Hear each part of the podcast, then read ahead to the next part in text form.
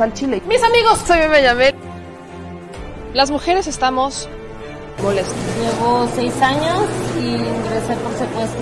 Por mi parte, yo no creo esa enfermedad. Yo. Mucha les y les duela. Bueno, ya saben. Nosotros salimos por la necesidad. ¿no? Gracias a Dios, a lo mejor vamos a volver a comernos dos veces al día. De la crisis que se vive en los hospitales en Tijuana. Aquí las noticias o te enchilan o te dejan picado.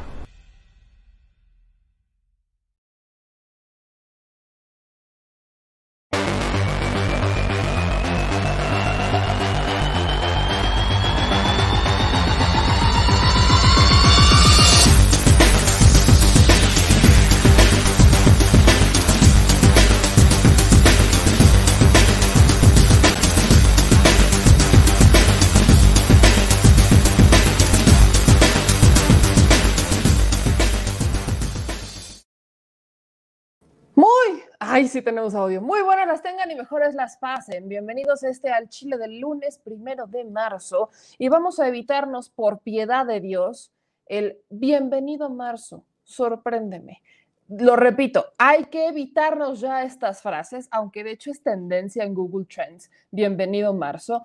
Acuérdense, mis amigos, que a veces cuando decimos bienvenido, eh, nos dan sorpresas que no son tan positivas y que no nos gustarían tanto. Así que mejor hagamos de bienvenido, pero hagámoslo con hechos, hagámoslo con hechos y no nada más, ya saben, de puro verbo. Ahí es una sugerencia que uno le, le, pone sobre la mesa. Usted ya sabe si la toma, la deja, la avienta o la recomienda. Es meramente eh, una situación de decisión propia, de libre albedrío, diríamos por acá.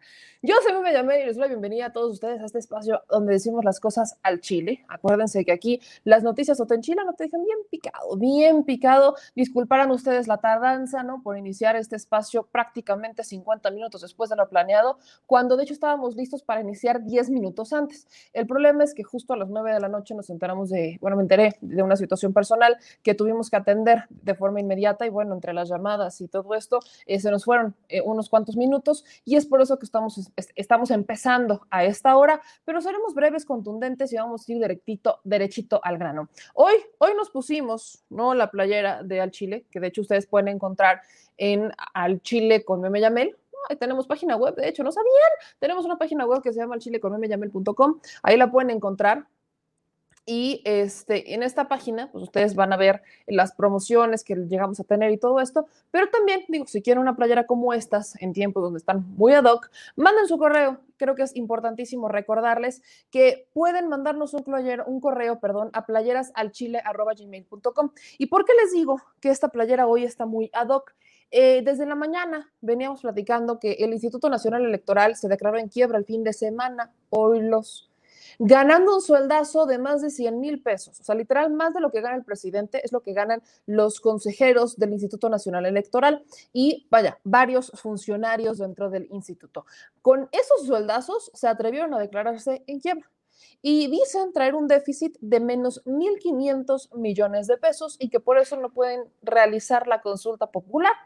Ahora resulta, hoy los no más, hoy los los señores, eh, resulta y resalta, eh, se acuerdan que habían pedido un presupuesto en la Cámara de Diputados se los echó para atrás diciendo, bendita austeridad republicana, no podemos hacerlo así.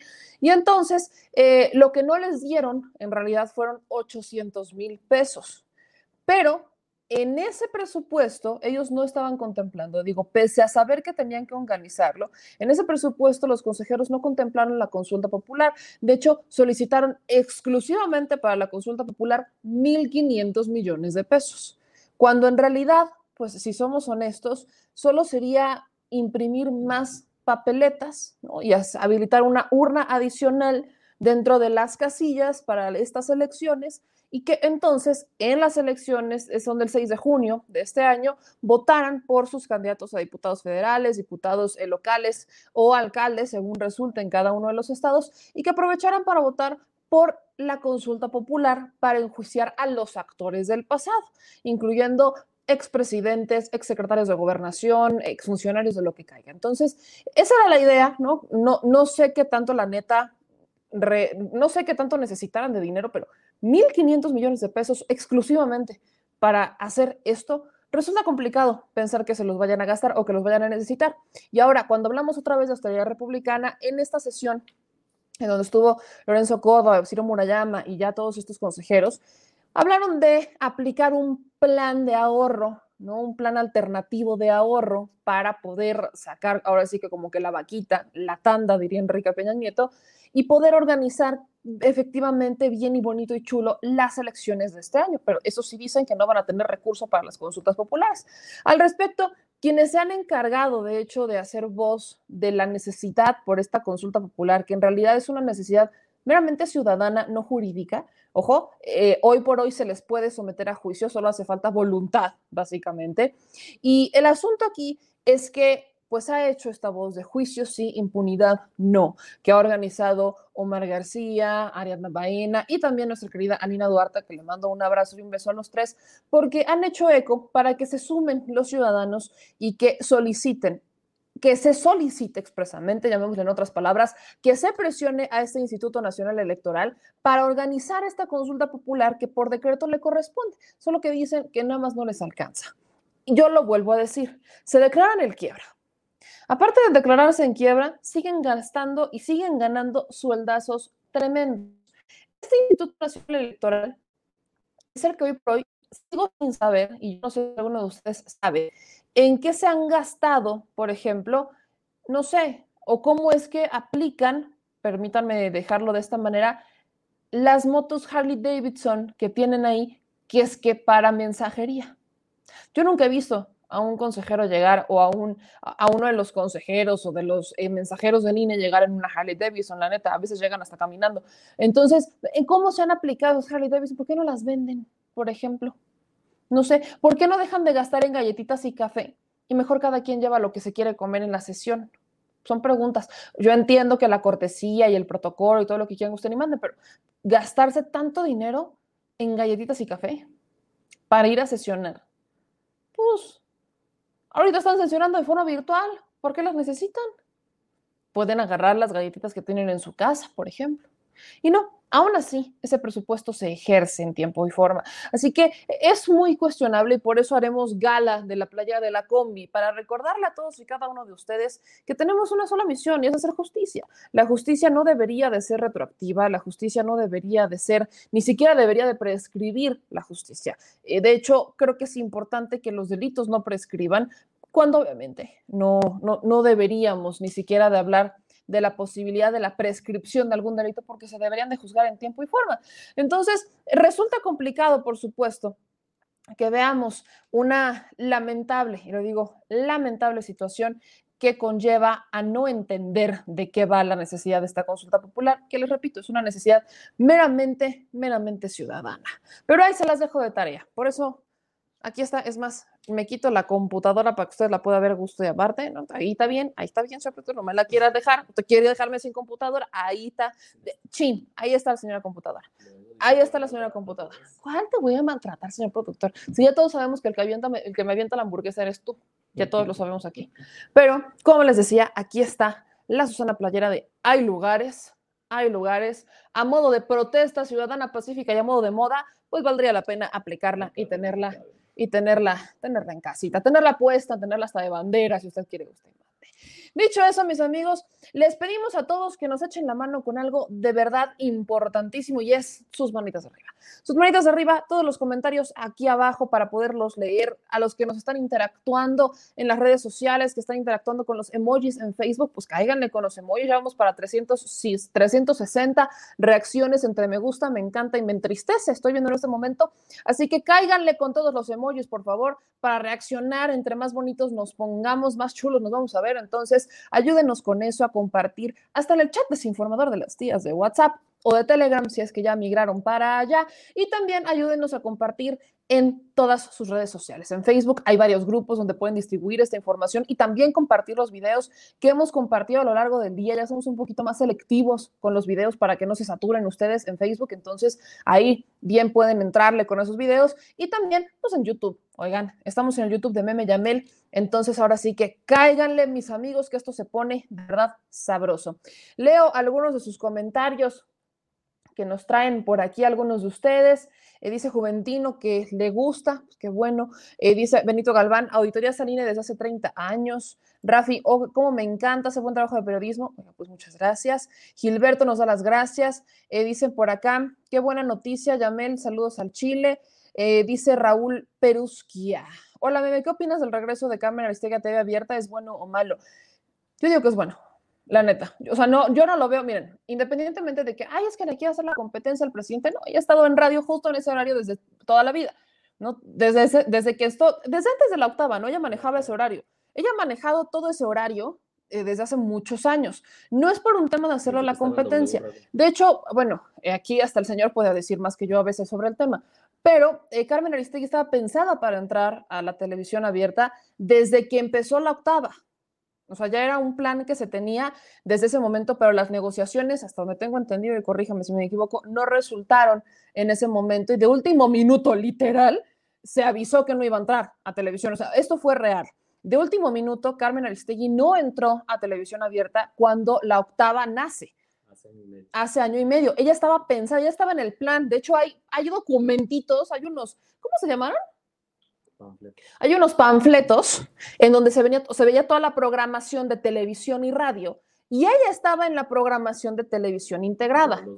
El señor los vio, no les podemos decir por qué, pero el señor los vio. Por metiche, por metiche seguramente.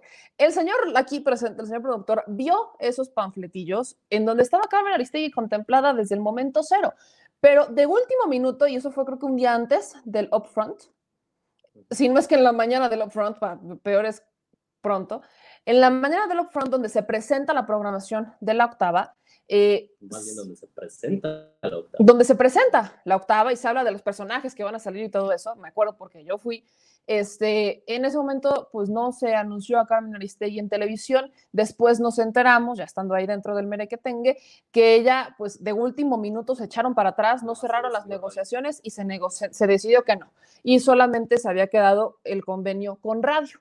Entonces, bueno, esa es una situación que ya estaba lista, pensada desde hace año y medio y que hasta año y medio después se hizo realidad. Y les voy a decir por qué lo celebro. Pese a que Carmen Aristegui para algunos ya podría estar sesgada o estar invitando personajes pues cada vez que son más tendenciosos y demás, y que en algunos comentarios sí bien podría resultar como que ha desviado un poco eh, el análisis o ha olvidado el contexto de algunas cosas, la realidad es que es de los pocos contenidos que le compite a los contenidos meramente y 100% tradicionales y 100% conservadores que la neta no han abonado mucho. ¿eh? ¿eh? yo preferiría mil veces que escucharan a Carmen Aristegui que escucharan La Corneta, por ejemplo, o que escucharan a Carmen Aristegui en vez de que escucharan a un Pascal Beltrán del Río. Por mencionarles algo, nada más. Es preferible. ¿Por qué? Porque al menos tiene variedad, eh, tiene un... Eh, este, Lorenzo Meyer, por ejemplo, tiene un Fabricio Mejía, tiene personajes que abonan y que han sumado a la transformación del país desde la crítica constructiva y desde un análisis imparcial, cosa que no tienen los otros medios y yo por eso lo celebro, por eso lo celebro. Esto, ojo, varía mucho y por supuesto que tiene todo que ver con un balance periodístico. Lo celebro ampliamente porque justo esto provoca que tengamos más crítica, más opiniones, que ustedes puedan ver esos espacios, vernos a nosotros y que se generen su criterio propio. Eso es lo importante, que se generen un criterio propio, pero que cada vez tengan mejores opciones. Ojalá cada vez más medios se atrevan a poner voces que son diferentes, voces que los desafían y voces que muy probablemente van a desafiar sus intereses. Yo no sé si Carmen Aristegui lo vaya a hacer, ya lo hizo en algún momento de su carrera, ojalá lo siga haciendo, desafiar a los intereses que deben de ser desafiados, pero particularmente ojalá se le abra cada vez más la voz a estos espacios. Así que, así como celebro cuando me invitan a ABC Radio, un espacio también ciertamente tradicional, que es radio, ¿no? De, este grupo de la organización radiofónica y todo esto, pues yo lo celebro porque están dándole oportunidad a voces que no necesariamente son similares a su pensamiento para posicionar otros temas en la agenda. Y eso creo que es importante, eso creo que hay que valorarlo porque, ojo, aunque las redes están tomando mucho más agarre, aunque las redes son lo de hoy, aunque todavía estamos en esta lucha y demás, lamentablemente, a través de radio y televisión se ha desinformado mucha gente a muchísima. Y hoy, creo que en tiempos de pandemia, es como lo hemos visto, que en tiempos de pandemia se ha desinformado a mucha gente por lo que alguien dijo en radio o lo que alguien dijo en televisión.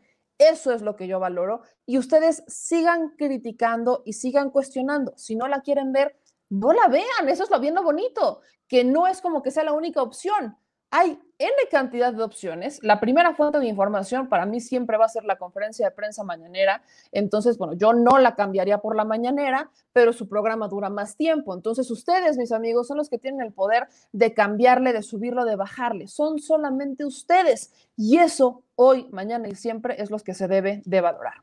Dicen por aquí... Eh, las voces que desafían no son convenientes para sus intereses, solo quieren voces corales para seguir con ellos. Así es, eh, dice José Luis Treviño, y el montaje de hoy en la mañana, miren, yo no sé si fue un montaje o no fue un montaje. Lo que yo sé es que el presidente actuó como toda la vida ha actuado cuando alguien se le acerca.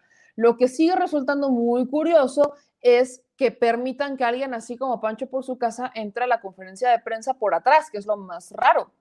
¿No? No hablamos de que entró por el área de atención ciudadana, no, no, sabemos ni siquiera por dónde entró, se ha de haber perdido por ahí en Palacio Nacional esta persona y resulta complicado porque esta sería la segunda vez. Eh, ya el fin de semana ocurrió algo similar en donde el equipo se confió y no hubo mayor seguridad por parte del presidente.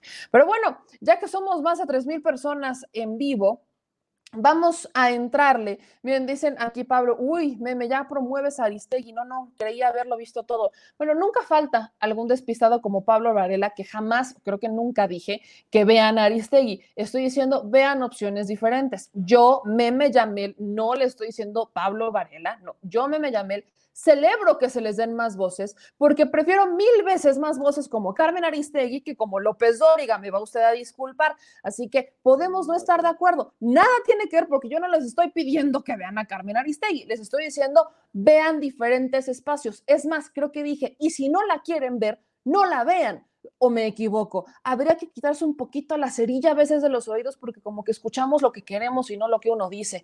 Amplia sugerencia que se le hace a, algunos de ustedes, por supuesto. Pero bueno, vamos mis amigos a entrar derechito y escala con algunos temas que considero importantes y que dejamos pendientes desde la semana pasada y tienen que ver con esta reforma eléctrica. Hay muchos dimes y diretes entre que sí, entre que no, que es positiva, que no es negativa, que sí es negativa, que en qué nos beneficia, que si va a subir la luz, que si va a bajar la luz, que para cuándo, que sí y que no. Y para el tema energético, ustedes saben que yo no soy experta, así que hemos buscado a varios expertos y en este momento tengo a Ramsés Pech, que cuenta con más de 25 años de experiencia en la industria de hidrocarburos, geotermia, electricidad, energía y economía. Es ingeniero químico con maestría en administración por el Instituto Tecnológico de Estudios Superiores de Monterrey y por la Universidad Pompeo Fabra de Barcelona. Así que le agradezco mucho al ingeniero Ramsés Pech que esté con nosotros, es consultor en temas energéticos y pues vamos a darle derechito y sin escalas. Ingeniero, buenas noches, ¿cómo está? Buenas noches, ¿cómo está? Muy bien, muy bien, muchas gracias. Ingeniero, primero preguntarle cuál es su análisis de esta reforma eléctrica que se aprobó. ¿En qué, se, en qué nos beneficia? ¿En qué nos perjudica? Adelante un poquito sobre esto. Bueno, lo que hay que explicarles al público y a todos los que se están escuchando ahorita es que, por favor, les vamos a poner primero una definición, porque está incorrectamente como se está manejando la energía en nuestro país. A ver, la electricidad no es energía La electricidad es un portador de la energía. ¿Y cómo lo vamos a explicar de la siguiente forma? La energía se basa principalmente y nace en lo que llamamos nosotros energía primaria. La energía primaria consta en todos los recursos naturales o toda aquella materia prima que se toma de la naturaleza sin haber sido transformada por medio de una tecnología, en la que encontramos el crudo, el gas, los minerales, eh, la radiación, el aire, el agua, y esos recursos se utilizan tecnologías para ser, para ser transformados en energía secundaria, que es lo que llamamos nosotros eh, los transportadores. En este vamos a encontrar los combustibles y la parte de la electricidad, pero ahí no termina el ciclo, sino sigue en dónde se utiliza, en la industria, en el comercio, en los hogares y en el transporte. Pero esto no concluye en esto en su utilización, sino cuánto de esto estás utilizando. Y resulta ser que en México, del total de la energía primaria que estamos tomando en nuestro, eh, de la naturaleza, solo estamos aprovechando el 30% y el resto se está eh, mandando a la atmósfera en forma de calor o otro tipo de contaminantes. Dicho lo anterior, creo que lo que está hoy en día en boga de lo que respecta a la reforma eléctrica, hay que entender que este mercado tiene apenas cinco años, es un mercado nuevo, no es lo que está diciendo todo el mundo que tiene más de 40 años, este es un mercado nuevo. Lo que es viejo y lo que ya cambió es que desde 1937, que fue creada la Comisión Federal de Electricidad y en su momento Luz y Fuerza, esto ya llegó a su conclusión en este año 2021, el 3 de febrero, cuando la Suprema Corte dijo cuáles son los estatus que se tienen hoy en este mercado. Y dejó bien claro que la Comisión Federal de Electricidad solo puede ser parte del mercado como un generador y un suministrador. ¿Qué es lo mal que se hizo en esta parte de la reforma? es que la Comisión Federal de Electricidad, a ser una empresa del Estado, aprovechó su estatus que tiene con el Poder Legislativo y el Poder Ejecutivo en hacer un cambio en la ley. Muchos de los que nos estamos escuchando, no creo que exista y no he visto yo un precedente en donde una empresa se pueda acercar a un presidente o a, un diputado o a un grupo de selecto de diputados para que puedan cambiar la ley porque el mercado está siendo afectado. Y por eso entró la COFESE y ha dado varias recomendaciones. En conclusión, ¿qué tiene que ver todo esto? Bueno, que la Comisión Federal de Electricidad se dio cuenta que ya no le interesa el negocio de la venta de la electricidad a la parte doméstica. Lo que ellos quieren es poder entrar en todo el mercado eléctrico mayorista que hoy es nuevo y en donde el negocio está en las grandes consumidores como son las industrias. En las industrias más o menos representa del total del mercado el 68%, y la parte doméstica solo corresponde el 24%. En conclusión, lo que busca la Comisión Federal de Electricidad es poder participar, que lo dejen participar, pero lo que sí hay que cuidar mucho, que existe un equilibrio entre lo público y lo privado, siendo que ahora que podemos comentar que la inversión extranjera directa en la parte de generación de electricidad del 2018 al 2020 cayó un 68% alrededor. Esto significa que no se están haciendo inversiones nuevas en nuestro país y esto nos va a lacerar en la infraestructura que necesitamos en la parte eléctrica. Ahora, ingeniero Ramsés, al respecto de esto, cuando nos hablan de la soberanía energética, eh, ese es el argumento principal, la soberanía energética y que por cuestiones de seguridad nacional se tenía que hacer esta reforma.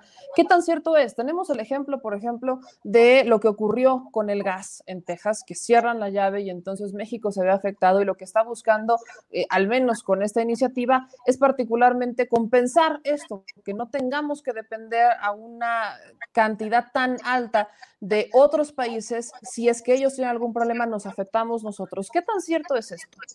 Bueno, lo que hay que dejar que no es tan, tan real, lo que ha sucedido, habría que dejarlo bien claro. El plan energético de nuestro país siempre han sido sexenales. ¿Qué quiere decir? Que cada administración ha dictaminado su política energética, llámese las anteriores administraciones y la actual.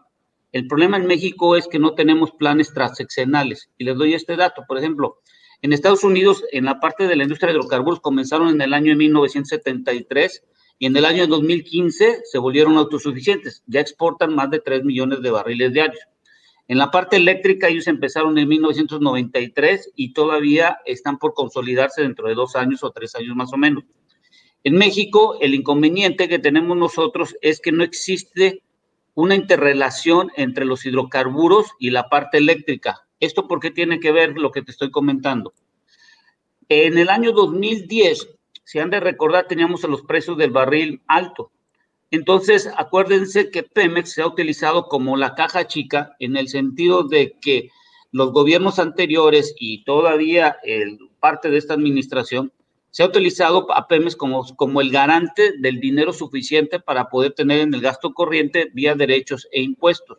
A partir del año 2010, en México decidimos no invertir en el gas natural y esto como consecuencia trajo que no hubo una coordinación entre los hidrocarburos y la parte eléctrica a sabiendas que el futuro de la generación de la electricidad iba y es actualmente con el gas natural. Hoy nosotros producimos el 60% de toda la electricidad con gas natural. Y regresando al año 2010, eh, han de recordar que el año 2015 le bajan el presupuesto a Pemex alrededor de 100 mil millones de pesos. Esto genera que cuencas gasíferas como la de Burgos, que es donde se tiene el gas seco, se caen la, las inversiones que se tienen que realizar y eso nos da como una consecuencia que en el año 2016 se hace el cruce entre lo que importamos y lo que producimos. Hoy dependemos y somos codependientes tanto del gas natural como de la forma como debemos de nosotros suplir para la parte de la electricidad. Y nada más un paréntesis para dejarles bien claro, existen dos tipos de gas, el gas seco y el gas húmedo. El gas húmedo se encuentra en las cuencas del sureste y en las aguas someras y eso hay que darle un proceso adicional para eliminarle los líquidos. Donde sí existe el gas que tiene un poder calorífico que se puede utilizar para la industria y la generación de electricidad es el gas seco que se encuentra en las cuencas de Burgos en campos convencionales y no convencionales. Lo irónico del gas que nos mandan es que nos mandan de formaciones no convencionales donde se realiza la fractura hidráulica. Y hemos de entender que ya el presidente John Biden el día 27 de enero, determinó que no se va a prohibir la fractura hidráulica en Estados Unidos, a sabiendas que es la que mantiene hoy en día la generación y la autosuficiencia eh, de la industria de hidrocarburos. Entonces, a ver, ingeniero, aquí en palabras, digamos, más, más mortales, pues, ¿esta reforma eléctrica es viable o no es viable? No, no es viable en el sentido siguiente, a ver, y eso hay que dejarlo bien claro. La reforma es un cambio que se está haciendo y va a regresar al Senado y se va a dar en el diario oficial de la Federación. El día 27 de enero la Suprema Corte, ya la primera reforma que se quiso hacer un cambio, ya le, la echaron para atrás. La semana pasada en los cambios de exportación e importación también se echaron para atrás y el día de ayer, el día domingo o el día de ayer, si no me equivoco, salió en el diario oficial de la Federación que se va a continuar con la anterior ley. Ahorita lo que vamos a ver es que va a pasar al diario oficial, se va, se va a editar, y lo que vamos a ver es una ayuda de amparos y, y, controversias, sobre todo, por ejemplo, que la COFESE, que es una de las, que, de las posiciones que me ha gustado mucho, que ha sido la que ha dado el equilibrio y es la garante que se mantenga un, un mercado de equilibrio. Aquí el problema es que estamos perdiendo el tiempo en la letra chica cuando los planes de la parte energética de infraestructura para que se pueda iniciar a operar cualquier, cualquier proyecto dura entre 3 a 5 años. Esto me está indicando que en el año 2021 ni va a haber planeación, ni va a haber inauguración y no van a haber nadie que inicie alguna construcción de infraestructura. Es decir, ya perdimos un año, este 2021, porque acuérdate que saliendo el diario oficial va a tardar las las controversias hasta agosto y ya en septiembre hay que entregar el presupuesto para el próximo año para las empresas productivas del Estado. Les, dejo este dato nada más para que ustedes tengan eh, el preámbulo de cuánto dinero se le da a y a la Comisión Federal de Electricidad. Este 2021 se les dio alrededor de 850 mil millones de pesos a estas dos empresas, con, con, los datos que dio el, el secretario de Hacienda cuando se presentó el presupuesto. Cálculos que hemos realizado para que pueda tanto PEMIS como la Comisión Federal de Electricidad hacer lo que queremos hoy en día que haga, más o menos se necesitarían alrededor de 1.2 a 1.4 billones de pesos. Esto significa que el próximo 2022 deberíamos de adicionar presupuestos a estas dos empresas del Estado alrededor de 400 a 500 mil millones de pesos. La pregunta es, ¿de dónde vamos a sacar el dinero si hoy estamos viendo que la contracción económica todavía continúa Y esto, la, el secretario de Hacienda ha comentado que no vamos a tener la misma recaudación que pensábamos comparada con el año 2020. Pero, a ver, por, o sea, y lo vuelvo, yo sé que este año no va a ser viable, este año está como muerto entre los dimes y diretes y pleitos y sub y baja, ¿no? Que es completamente natural. Pero, y lo digo, lo digo yo desde la idea en que yo he concebido de esta reforma. No se me hace lógico que empresas extranjeras tengan prácticamente más beneficios, que tengan menos trabas y que sean prácticamente las beneficiarias de prácticamente todo lo que es el tema energético y que la Comisión Federal de Electricidad sea la que lleve la minoría. De hecho, o sea, en la lógica, en el caso, y lo retomo, el caso de Texas, si ellos tienen un problema, nos vemos afectados nosotros directamente. ¿No sería justo equilibrar la balanza, llegar a este balance en donde no solamente otros países u otras empresas extranjeras en su mayoría se llevaran todo el pastel y que se, se existiera este equilibrio con la Comisión Federal de Electricidad? Existe el equilibrio. Lo que pasa es que hay una mala información en cómo están los contratos. La Comisión Federal de Electricidad tenía los contratos delegados, que, en su momento, en 1993, cuando surge el TEMEC, se tiene que abrir la parte eléctrica porque no tenía suficiente dinero la nación para hacer la infraestructura por lo del TEMEC, que teníamos que tener plantas de generar electricidad en su momento dado. Si hubo corrupción y si hubo algún problema, yo creo que hay las instancias correspondientes. Lo que hay que dejar bien claro que a partir del 2015 en adelante, cualquier empresa que quiera hacer inversiones en nuestro país tiene que ser autorizado por el SENACE por medio de tres estudios. Y estos estudios van a indicar si te puedes conectar, si hay que invertir en una nueva línea de transmisión, si hay que hacer un reforzamiento y es a costa del privado. ¿Cuál es el inconveniente que tiene la Comisión Federal de Electricidad? Que eso sí sería bueno que hicieran, es que le permitiesen no solo estar dando suministro a la parte doméstica, sino que pudiera hacer contratos bilaterales con privados. Y te, y te dejo este dato porque es importante poner todo en contexto en cuanto a la infraestructura. A ver, voy a comparar a Texas con Estado, con, con México como país. Texas tiene 30 millones de personas. México tiene alrededor de 126 millones de personas. En Texas hay casi 74 mil líneas, hay 74 mil kilómetros de líneas de transmisión y en México hay 109 mil kilómetros. En Texas hay instalado 86 mil megawatts para generar electricidad y en México tenemos lo mismo a datos del PRODECEM. En Texas consumen 40 mil megawatts por hora en promedio y en, y en México 38 mil. Y en Texas esperan en el año 2021 un pico de, consumo de energía alrededor de 71 mil kilowatts y en México de 48. ¿Qué significa esto? Que si tú te estás comparando ahora con Estados Unidos, Estados Unidos consume alrededor de más de entre 350 mil a 450 mil megawatts, 10 veces más que en México. Entonces, aquí el problema no es como cuando tú vas a hacer una salsa para tus tacos o para lo que quieras comer, una salsa. Tú no preguntas si te lo compraron en el mercado, en el súper, la tienda de la esquina, o si alguien pasó a comprártelo en tu casa. Tú lo que quieres es la salsa para poder comértelo con, tu taco. Aquí la pregunta es, debe haber un acuerdo entre la parte pública y la, privada, en donde cada quien tiene su negocio, pero al final de a cabo tiene que ser con, el, con la convicción de que cada uno de nosotros los usuarios tenga una energía limpia, barata y continua. Por eso lo dijo la Suprema Corte el día 27 de enero con el artículo 28. Todo ciudadano que esté en nuestro país tiene el derecho de tener energías baratas, limpias y confiables las 24 horas. Aquí no importa si es la Comisión Federal de Electricidad o un privado, aquí lo importante es que tengamos la electricidad para la industria, comercio, los hogares y dentro de 10 años en el transporte. Entonces, si seguimos nosotros como hemos estado por muchos años en no ponernos de acuerdo en un plan de largo plazo, no importa lo que nos estemos hoy discutiendo. La pregunta es, ¿qué vamos a hacer dentro de 10 años cuando la demanda nos está creciendo más o menos cada año entre el 2 y el 3,5% de demanda en consumo de electricidad? Entonces, vuelvo y lo repito, si, si la Comisión Federal de Electricidad no tiene el recurso y el subsidio que se le dan sus ingresos, ya la, ya la nación no puede dárselo, creo que hoy en día lo que tenemos que hacer es ponernos de acuerdo en cómo podemos hacer la inversión, porque si no nos ponemos de acuerdo, olvídense, muchos de nosotros vamos a tener problemas de tener electricidad a las 24 horas.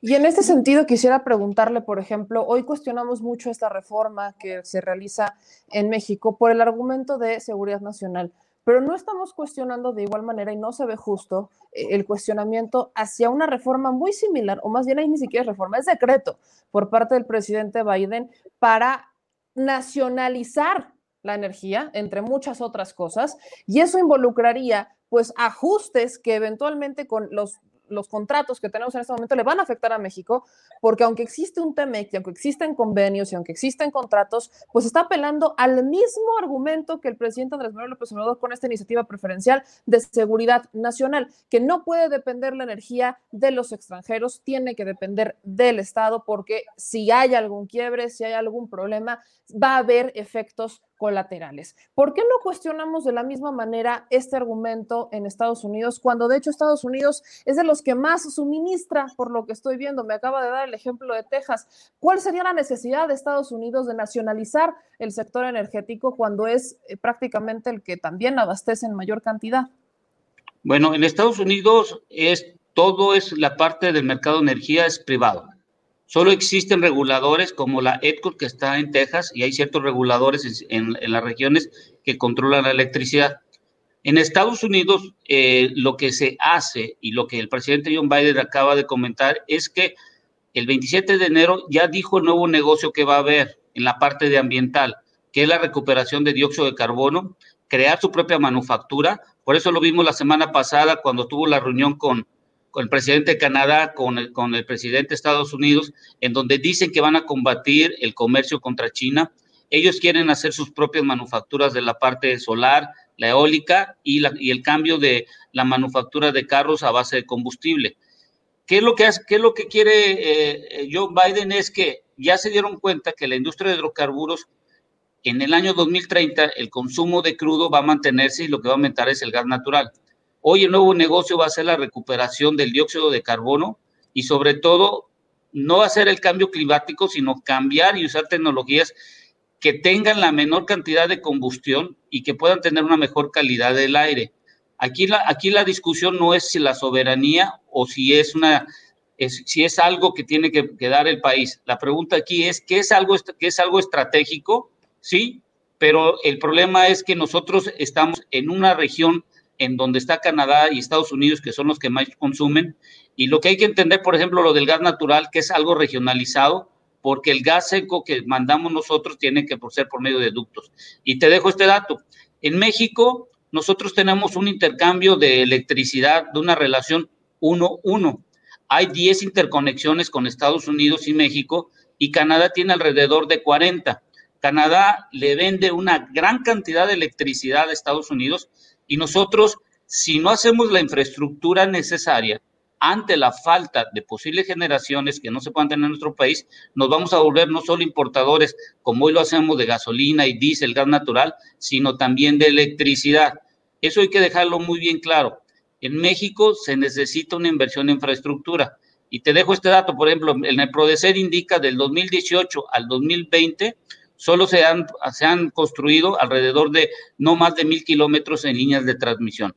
Nosotros necesitamos conectar más a nuestro país en líneas de transmisión, pero como esto es una competencia que es y, es estratégica para el país, pero la pregunta es que no hay el dinero suficiente. Aquí el problema no es quién tiene la razón, la pregunta es aquí, ¿de dónde saco yo el dinero ante la infraestructura que se necesita? Porque la realidad, el 99.9% de todas nuestras actividades necesitamos electricidad y el futuro es tener una relación 50% de materia prima para generarlo con gas natural y el 50% con energías limpias.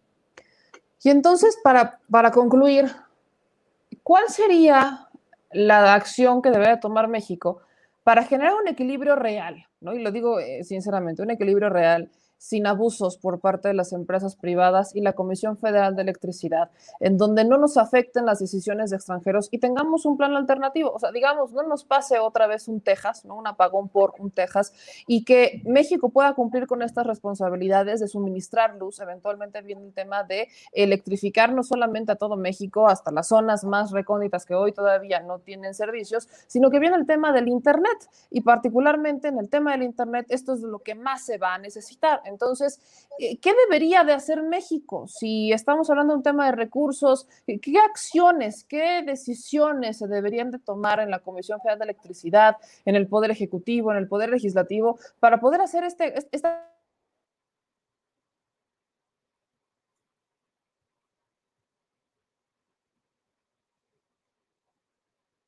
Bueno, ¿se cortó? Ahí se nos cortó, no sé por qué, qué cosa tan más rara, hoy andamos con los temas hablando de energía, hoy se nos va el internet en uno de los dispositivos, vaya, pero justamente mi pregunta es esa, ¿no? ¿Qué debería de hacer, eh, en su opinión, como consultor para generar este equilibrio y que por supuesto sea un beneficio para los mexicanos? Bueno, lo primero que hay que hacer es ponernos de acuerdo.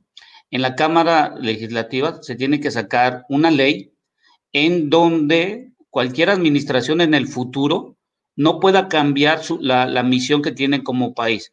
¿Qué significa esto? Que esta administración tiene una ventaja y puede hacer un cambio de precedente en la parte energética si el Poder Legislativo pudiera sacar el próximo año una ley en donde se establezca cuáles son las metas tanto en la industria de hidrocarburos como en la eléctrica en función de la materia prima que tenemos disponible en nuestro país, qué necesitamos para la tecnología y cómo vamos a, utilizarla para tener el menos rechazo y afectar al cambio climático y sobre todo al entorno que vamos a tener. Si no hacemos esta, si no hacemos este entendimiento, vamos a estar destinados a que hoy en día vamos a depender, depender mucho de qué tecnología vamos a tener acceso.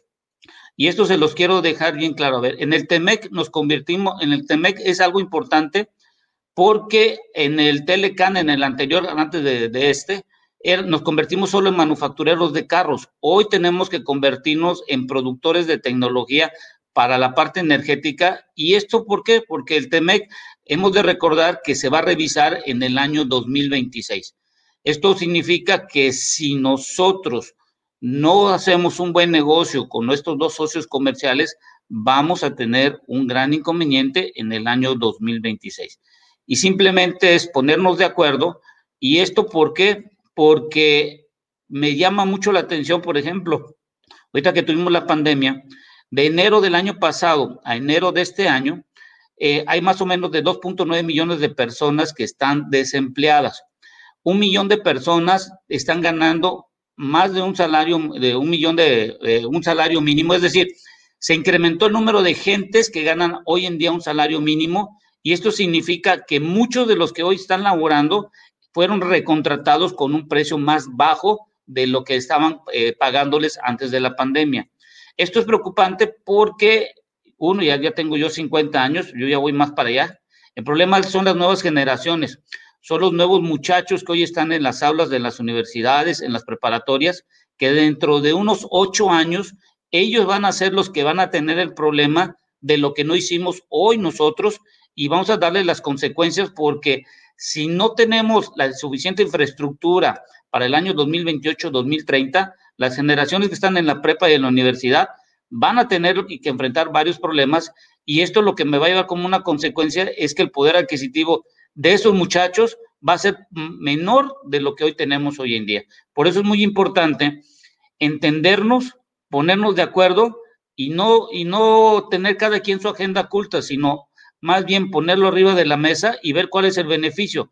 El problema es que hemos de entender ahorita que el dinero está escaso y sin dinero no, no se va a poder. Y dejar bien claro, el dinero no conoce ideologías y la energía no conoce proyectos malos conoce proyectos que no tengan el suficiente dinero para hacerlo.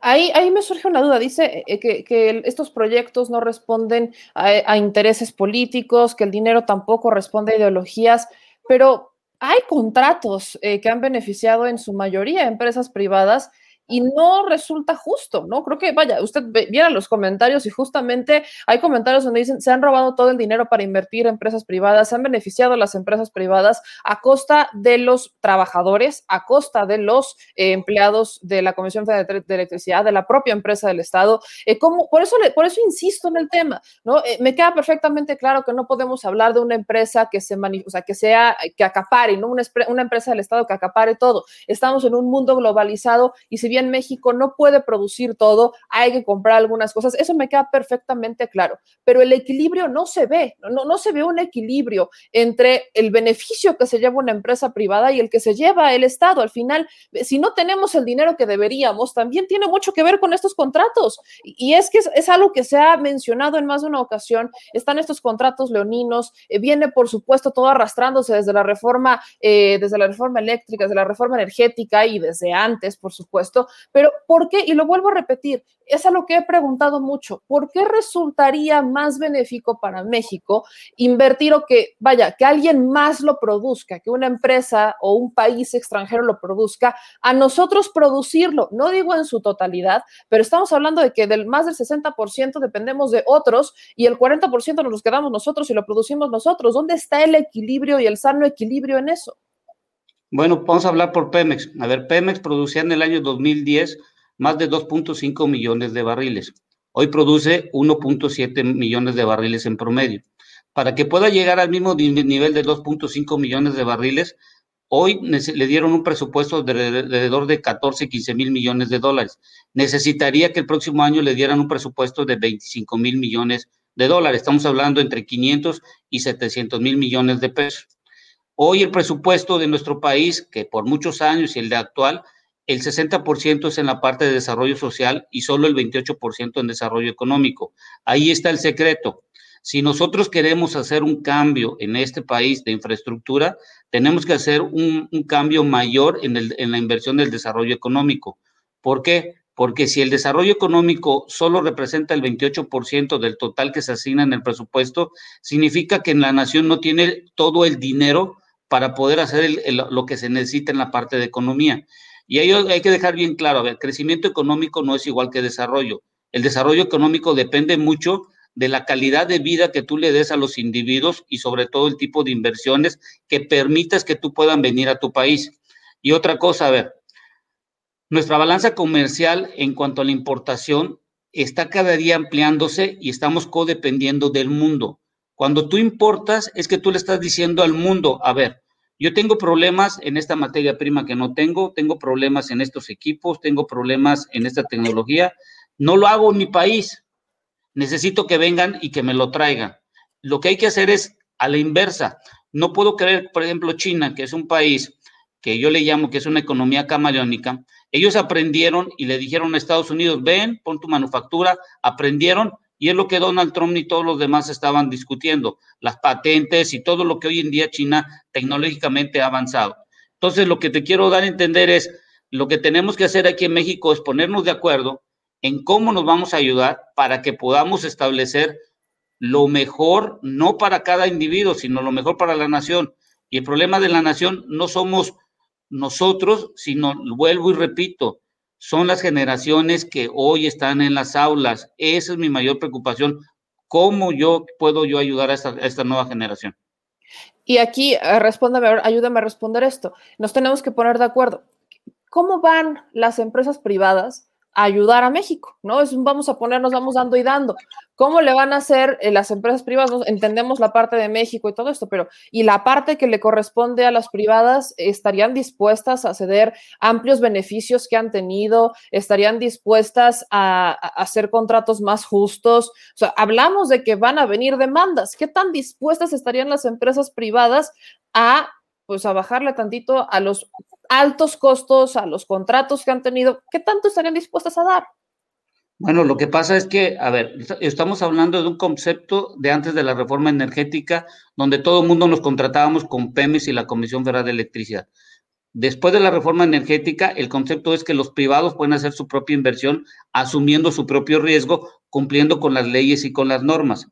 Hoy lo que no está en discusión es si no estamos de acuerdo o no, sino es quién quiere hacer la inversión asumiendo los riesgos, cumpliendo con las normas. Por eso hemos visto que la Secretaría de Energía ha hecho cambios en la, en la política de almacenamiento, cambios en la parte de la ley energética, cambios en la parte eléctrica, y todos esos cambios son buenos.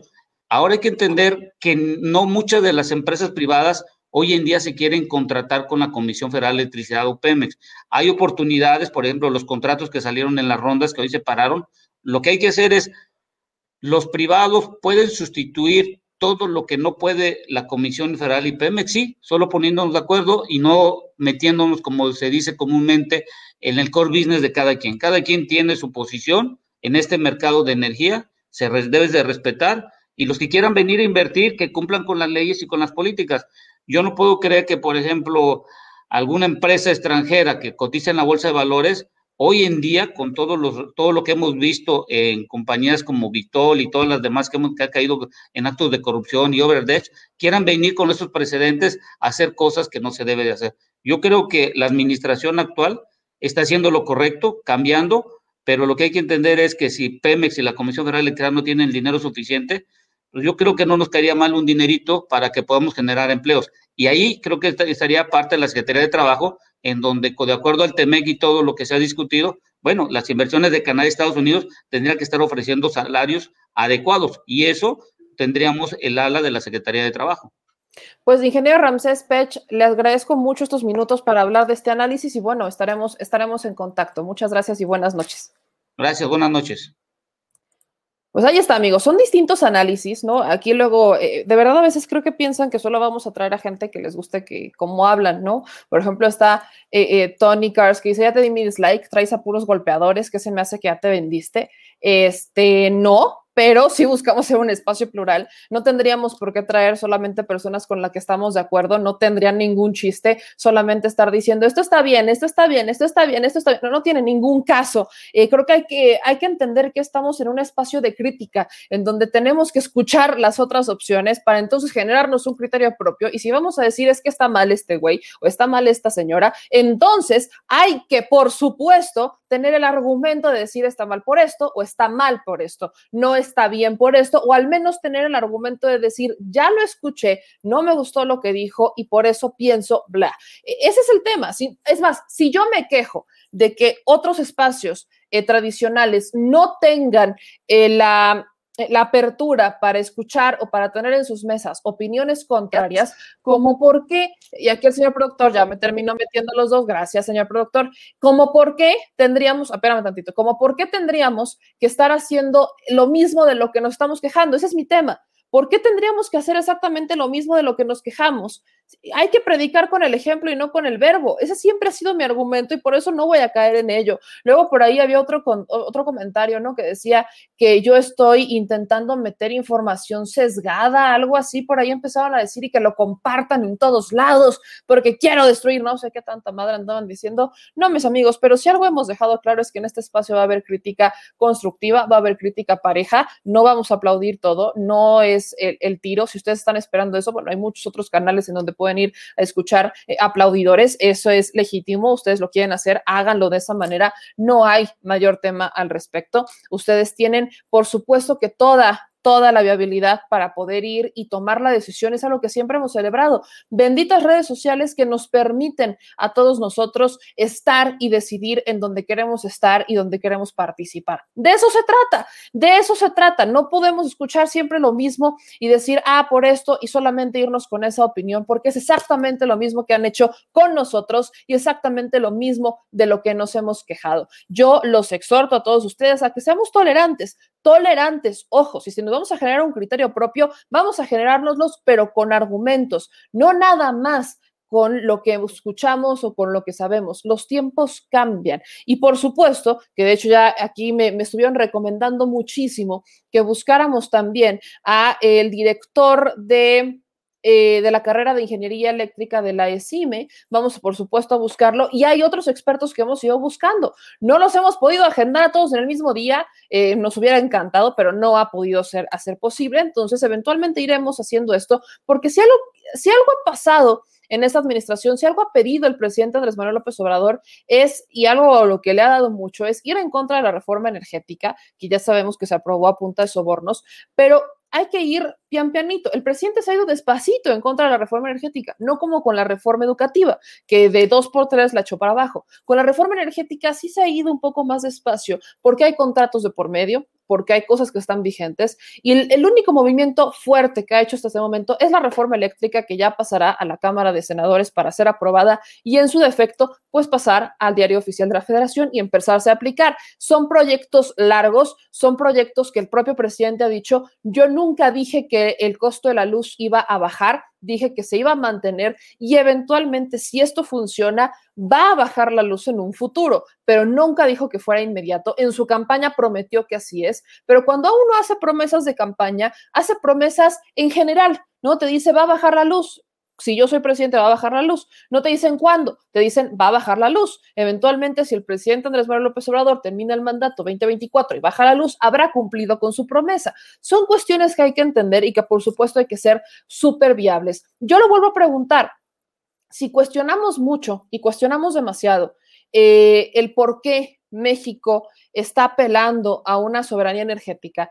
Y, ojo, no criticamos que Estados Unidos apele exactamente al mismo argumento, creo que no estamos viendo el panorama completo, porque si Estados Unidos apela a este argumento de nacionalizar el sector energético, y no lo estamos criticando tomando en cuenta que está completamente privatizado el sector energético en Estados Unidos, ¿ustedes creen que no va a afectar eso de alguna manera o en alguna medida a México?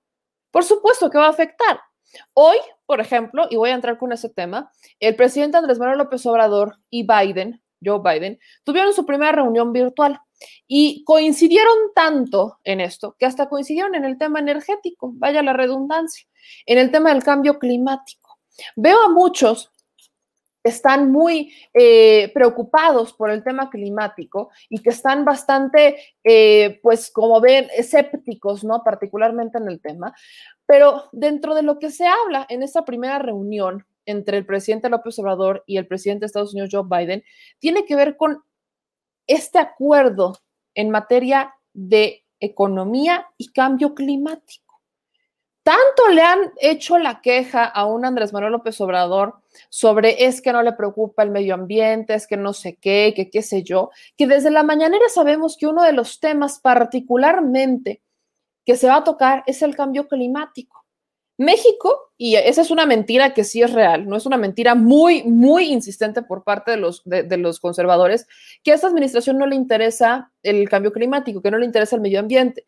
Y esto se les aguó, voy a decirlo con toda claridad. El tema particularmente de lo que tiene que ver con energía, por supuesto que depende tanto de México como de Estados Unidos. Estamos muy correlacionados y no podemos hablar de un cambio en este sector ni de una nacionalización si no existe una colaboración entre países.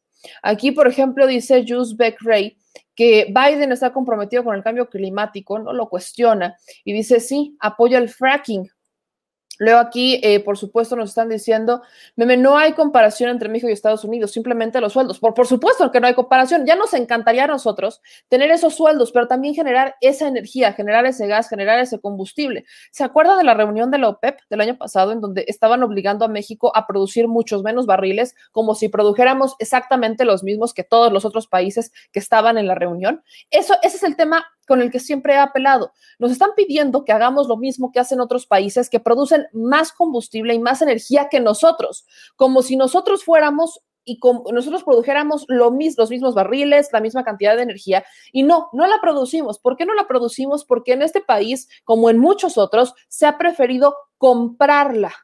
Se ha preferido comprar, se ha preferido mandar a producir al extranjero.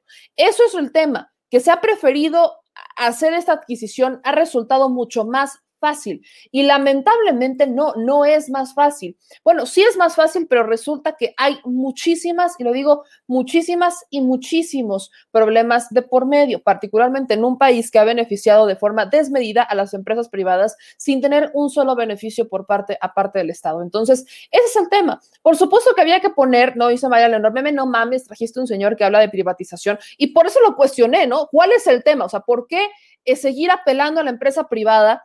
Y no apelar a que exista un equilibrio. Él insiste que hay un equilibrio, yo insisto en que no hay un equilibrio. Por supuesto que no lo iba a hacer cambiar de opinión, pero sí quería conocer este argumento porque es algo que simplemente yo no entiendo. Yo no entiendo por qué debería de ser eh, ¿por qué le deberíamos dar todo el foco a las privadas? El propio ejemplo lo tiene Estados Unidos, que después de ser un sector completamente privatizado el energético, ahora se quiere convertir en un sector nacionalizando la energía y eso, eso creo que nos dice todo. O sea, en realidad, seamos honestos, el análisis del sector energético nos dice todo. Si tomamos como ejemplo Estados Unidos, uno de los países a los que más le quieren copiar muchos políticos en México. Se les quiere copiar y se les quiere copiar y se les quiere copiar. Y bueno, ahí lo tienen. Tienen a un país que, ojo, está esperando que se nacionalice su sector energético después de haber estado completamente privatizado. Y aquí en el país están buscando seguir privatizándolo en vez de apelar al equilibrio entre el sector privado y el sector del Estado. Ese es el tema. Y dice Esther, primero quiere privatizar y luego se, se contradice el señor. Y bueno, al final, mis amigos, aquí creo que sí hay que decirlo, aquí las opiniones deben de ser completamente diversas. Y dice Sergio, ¿por qué se molestan? Porque traen opiniones diversas. Es lo mismo que yo digo, ¿no? ¿Cuál es la molestia de traer opiniones diversas? Cuando se les cuestiona, cuando se les hacen preguntas, no tengo por qué hacerles preguntas. Eh, de asesino, ¿no? Ni mucho menos que corra sangre. Yo sé que muchos quieren ver sangre. Eso no va a pasar, se los he dicho muchas veces, porque al menos lo que aquí queremos es volverlos a cuestionar de nuevo, si es que es necesario. Muchas gracias a Porfirio eh, Vázquez, que nos manda 20 dólares de super chat y nos dice, hola, ¿me podrías investigar qué está pasando en el consulado de Los Ángeles? Llevo casi un mes tratando de hacer una cita y no contestan el teléfono, ni sirve el sitio de internet para hacerla. Saludos desde Los Ángeles. Esto que ocurre en los consulados, en, este, en Los Ángeles, por ejemplo, ocurre en el consulado de Dallas, eh, en el consulado también es en San Francisco, nos han mencionado, son de las quejas que más hemos recibido de estos consulados particularmente. Y lamentablemente, seguimos haciendo la, la misma pregunta. ¿Qué ha pasado con ellos? No tenemos la más mínima idea. El presidente dice que se ha buscado a través de la Secretaría de Relaciones Exteriores que trabajen mejor, que sean más atentos, pero en los hechos yo sigo escuchando las mismas quejas, si no es que me han llegado más quejas. Hay que estar pendientes, no hemos tenido oportunidad de preguntar en la mañanera, pero hay que buscar a la subsecretaria Bárcena, a ver si podemos a ella plantearle el tema y que nos dé luz verde, a ver qué es lo que está pasando por aquí. Y bueno, ya que estamos en temas internacionales, quiero que vean, ¿no? Eh, vamos a cambiar completamente el cassette y justamente tiene que ver con Estados Unidos y México. Hoy fue esta primera reunión entre Joe Biden y Andrés Manuel López Obrador y de los bytes más importantes, uno, Biden es guadalupano. Parte A. Parte B. Eh, el presidente Andrés Manuel López Obrador le saca una risa a un Joe Biden, eh, haciendo un, como que reescribiendo una frase de, eh, de Benito Juárez, si no estoy mal, era. Y acuerdan en trabajar juntos. Aquellos que pensaban que el presidente Andrés Manuel López Obrador le iba a ir mal, aquellos que pensaban que se iba a pelear con Biden, pues no le salió porque el propio Joe Biden dice que no es casualidad que se reuniera con el presidente Andrés Manuel López Obrador, que prácticamente fuera de los primeros tres países a los que le habló por teléfono recién siendo ya presidente electo confirmado, que no es casualidad que sea de los primeros tres países con los que se reúne virtualmente y no es casualidad porque se compromete a tratar a México como si fuera igual, como si fueran iguales, no en un estado de eres menos que nosotros, sino en un estado de iguales. Rescata la importancia de México para Estados Unidos y, por supuesto, menciona este busto que tiene en su, en su oficina, en el despacho oval. Vale la pena que veamos este momento, esta, este video que sube el presidente Andrés Manuel López Obrador hablando eh, con Joe Biden, este fragmentito que nos dejaron ver de la, de, la reunión entre Biden y Andrés Manuel López Obrador, para que lo compartan con aquellos que juraban y perjuraban que ahora iban a terminar de la greña, que no se iban a poner de acuerdo, que esto nunca iba a prosperar, que Biden se le iba a ir encima a Andrés Manuel López Obrador. Bueno, estos que juraron que hoy iba a haber guerra campal, no pasó y creo que vale la pena compartir ese momento tan agradable de una reunión que yo escuché dos veces y que sigo que sigo viendo alentadoramente, la sigo viendo de forma optimista. No le doy todo mi voto de confianza a Estados Unidos, eso siempre es real. Suscribo lo que dijo doña Patti, ¿se acuerdan de nuestra eh, abuelita de, eh, de, Tlalpan? Era verdad, eh, doña Patti. Estados Unidos siempre ha sido Estados Unidos y siempre será Estados Unidos. No, nada más que pues hay que tener cuidado, por supuesto que hay que trabajar juntos, pero bueno, siempre hemos estado bajo la bota de algún otro país. En algún momento fue España, luego fue Estados Unidos y ahora sí les quiero compartir esta reunión, porque aunque no le doy mi voto ciego a Estados Unidos, creo que sí vale la pena recordarles cómo es que se les saló. Se les saló a aquellos que auguraban una mala reunión. Vamos a ver y escuchar este fragmento. Presidente Biden. How are you, Mr. President? American press is coming into the room here, just waiting for them. I want them to see what a good-looking fellow you are, so they can see you. Estamos esperando que esté la prensa para que vean qué buen caballero y qué buen mozo es usted. It's great to be with you, Mr. President. Uh, you know, this is my second call to a foreign leader, and my third uh, day as president was you. And, uh, and now you're my second virtual meeting with a foreign leader. And that's not by accident. The importance of our relation, importance of our relation with Mexico is vital to uh, the North American partnership we have and paramount to uh, all the elements of my administration's priorities. So I'm delighted to be. Es un placer estar con usted, señor presidente López Obrador. Usted fue el segundo líder extranjero al que llamé en el tercer día como presidente y ahora es la segunda reunión virtual con un líder extranjero. Y eso no es por casualidad. La importancia de nuestra relación con México, de nuestra alianza de América del Norte, son esenciales para todos los aspectos de las prioridades de mi gobierno. Un placer tenerlo con nosotros. Of the 16 uh, visits I made to Latin America and Caribbean as vice president, uh, four of them were Mexico, and I was honored to meet you on one of those visits, Mr. President. De las 16 visitas que hice a América Latina y al Caribe como vicepresidente, cuatro fueron a México y tuve el honor de conocerle en una de esas visitas. During my visits, I got to know Mexico a little bit and its people and paid my respects to the Virgin of Guadalupe. As a matter of fact, I still have my rosary beads that my son was wearing uh, when he passed. And uh, I walked the beautiful and historic cobblestones of Mexico City and spoke with Mexicans of all walks of life. And I treasure those memories, and I hope we'll be able to build on them the next four years. Visitas me permitieron conocer México y su gente y a la Virgen de Guadalupe. Todavía tengo el rosario que tenía mi hijo cuando falleció. En ese momento, cuando fui a México, me reuní con educadores, con estudiantes, recorrí las hermosas e históricas calles adoquinadas de la Ciudad de México y hablé con mexicanos de toda estirpe. Atesoro esos recuerdos y espero sumar más en el futuro. Mr. President, this is what I know. The United States and Mexico are stronger when we stand together. There's a long and complicated history between our nations that haven't always been perfect neighbors with one another, but we have seen over and over again the power and the purpose when we cooperate, and uh, we're safer when we work together. Whether it's addressing the challenges of our shared border or getting this pandemic under control. Lo que sí sé es que los Estados Unidos y México somos más fuertes y estamos unidos. La historia es larga y complicada.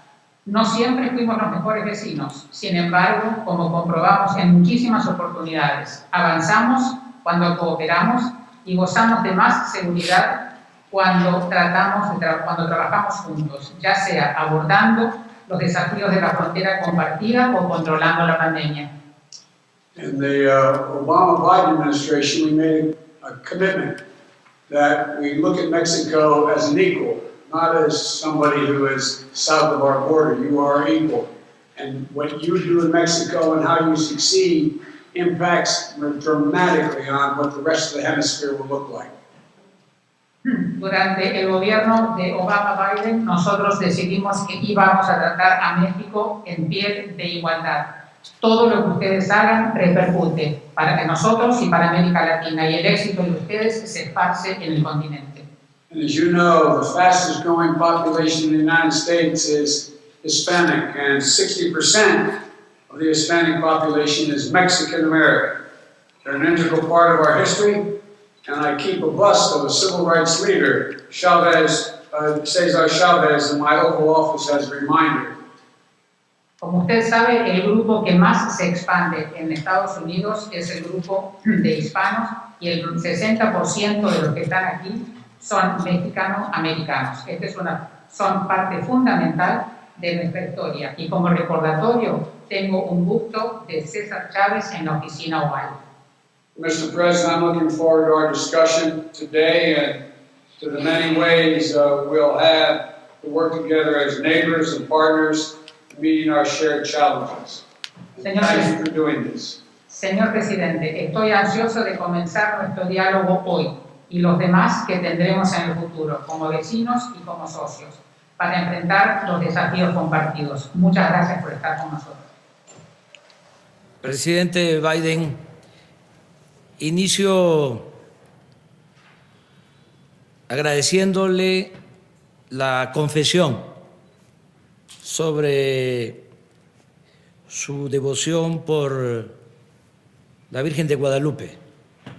Los mexicanos respetamos, admiramos dos símbolos. Podrían ser distintos, pero eso al mismo tiempo demuestra la pluralidad, la pluralidad que hay en nuestro país. Esos dos símbolos que respetan todos los mexicanos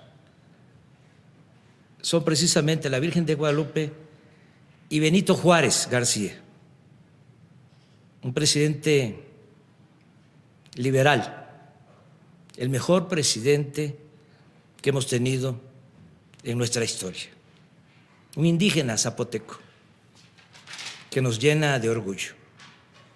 Por eso le agradezco que haya empezado esta conversación de esa manera, porque esto tiene que ver con el México profundo, con lo que somos los mexicanos. Como siempre es un gusto saludarlo. Considero muy importante, fundamental, mantener buenas relaciones, poder dialogar sobre asuntos bilaterales periódicamente. Ya he sabido, hay voluntad para mantener buenas relaciones.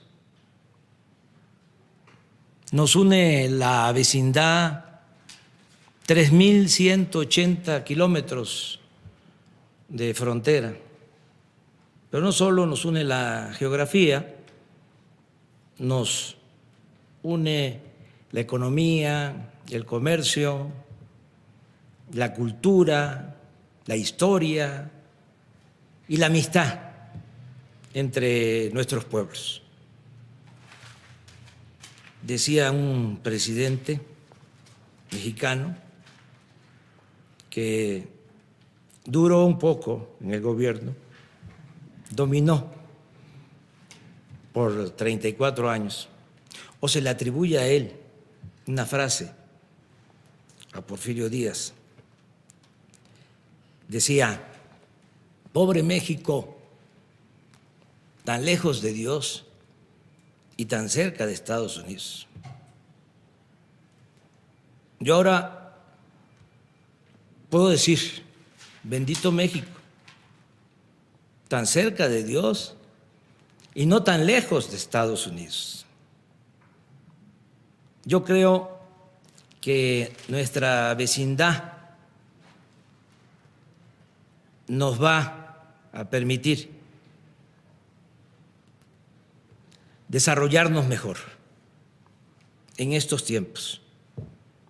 El integrarnos como se ha hecho con el tratado, que América del Norte se complemente, se integre en lo económico, en lo comercial, nos va a fortalecer ante el evidente desarrollo, expansión de otras regiones del mundo. Por eso es estratégica nuestra relación. Y además yo agradezco mucho de que usted, como lo acaba de expresar y me lo comentó en la conversación telefónica que sostuvimos, usted eh, quiere que haya un pie de igualdad en nuestras relaciones, que haya respeto a nuestras soberanías y eso es muy importante. Tenemos que cooperar para el desarrollo con independencia, con autonomía, potenciando todo lo que significa, sobre todo, el pueblo de América del Norte, que es el motor del cambio, nuestros pueblos, el pueblo mexicano, el pueblo estadounidense, el pueblo de Canadá. Entonces, yo estoy muy eh, agradecido porque usted eh, está dispuesto a que mantengamos buenas relaciones. Nos conviene por el bien de nuestros pueblos. Eh, un saludo fraterno, presidente Biden. Pues ahí, ahí está, ya regresamos por el otro cuadro. Esta fue la primera llamada, la primera videollamada entre Andrés Manuel López Obrador y el presidente Joe Biden. Entonces, salió bien, ¿no? Sí, salió bien. Por aquí leo algunos de sus comentarios, que como el de aren't the same, con eso le dijo todo. Y luego dice, Miriam, Biden si quiere hacer fuerte a su país, porque usted cooperar para encarcelar a todos los que han hecho daño como aquí y más allá todos los que mueren por las drogas, piénselo y pasarán a la historia. Eh, luego dicen por acá, eso dijo Porfirio Díaz, tal como lo dijo el presidente, yo ahí me equivoqué, cambié la frase, cambié, cambié el autor de la frase. Yo pensaba que había sido eh, Benito Juárez, porque justamente fui con la finta de que habla mucho de Benito Juárez y que había empezado con Benito Juárez, y ahí me tlacuaché, se me cuatrapearon las ideas y la frase, pues sí, de Benito Juárez. Eh, dicen por acá, eh, Maco es una técnica de AMLO, amansa a los loquitos y desquicia a los pendejos como tú, no sé a quién habla Maco, pero bueno, ya vi que se están peleando. Dice, bebé, pero ¿de qué risa habla Biden? Yo no vi eso y he visto varias veces el video.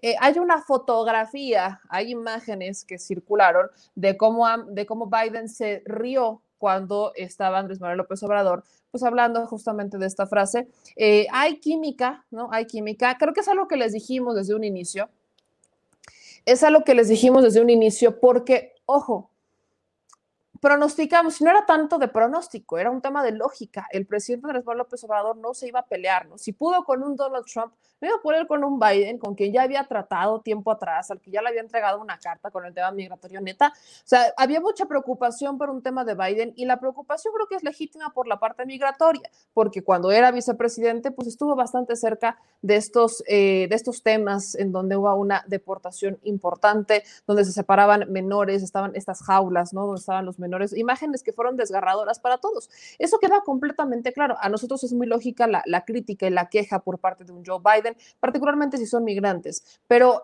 aparentemente, lo digo aparentemente, insisto, soy optimista, pero no voy a dejar, no voy a poner todo el voto de confianza al respecto. Eh, se está viendo un cambio, se está viendo que está buscando como rehacer o hacer bien las cosas que habían hecho mal en el pasado. Esta parte es importante porque se lo preguntamos a los propios demócratas, a Grisha Rather, que es eh, representante del grupo demócrata en México, y le pregunté expresamente si Biden estaba buscando limpiar la cara de los demócratas haciendo las cosas que no habían hecho, y dijo que sí, ¿no? Prácticamente dijo, sí, sí, se va a buscar hacer, no solamente, hacer bien, no solamente lo que hicieron los demócratas mal, sino también lo que hicieron los republicanos. Y esta parte es rescatable digo que respeto, ¿no? Y celebro la buena voluntad de un Joe Biden, pero creo que también aquí es particularmente importante insistir en que la relación apenas está empezando. Y hoy tenemos presidente, eso sí lo digo con toda claridad, hoy tenemos presidente. Hoy tenemos un presidente que no quiere vender a su país, hoy tenemos un presidente que está poniendo por encima de todo a los mexicanos y no a los intereses extranjeros. Es lo que nos ha generado tantos problemas. Hoy tenemos un presidente que sí está intentando hacer las cosas de otra forma, no que nos vendió en campaña una cosa y hace exactamente lo opuesto estando en la presidencia. Estamos viendo a alguien que es congruente con lo que dice y con lo que hace. Entonces, dicho eso, démosle un voto de confianza. La reforma migratoria ya está, de hecho, ojo, lo hemos dicho y si no lo, voy a repetir, la reforma migratoria que prometió Joe Biden ya se está debatiendo en la Cámara de Diputados, en, en el Congreso, en la Cámara de Representantes en Estados Unidos. Se está debatiendo ya, ya fue puesta sobre la mesa, ya la presentaron. Entonces, creo que es un gran avance, ¿no? Ahora vamos a ver si prospera, no es otro boleto, porque es, muchos ha intentado hacer y no ha prosperado, pero particularmente acá se puso sobre la mesa y estamos en, veremos, vamos a ver qué es, cómo funciona, y ahí hay algunas cosas que quizás sugerir al presidente Andrés Manuel López Obrador,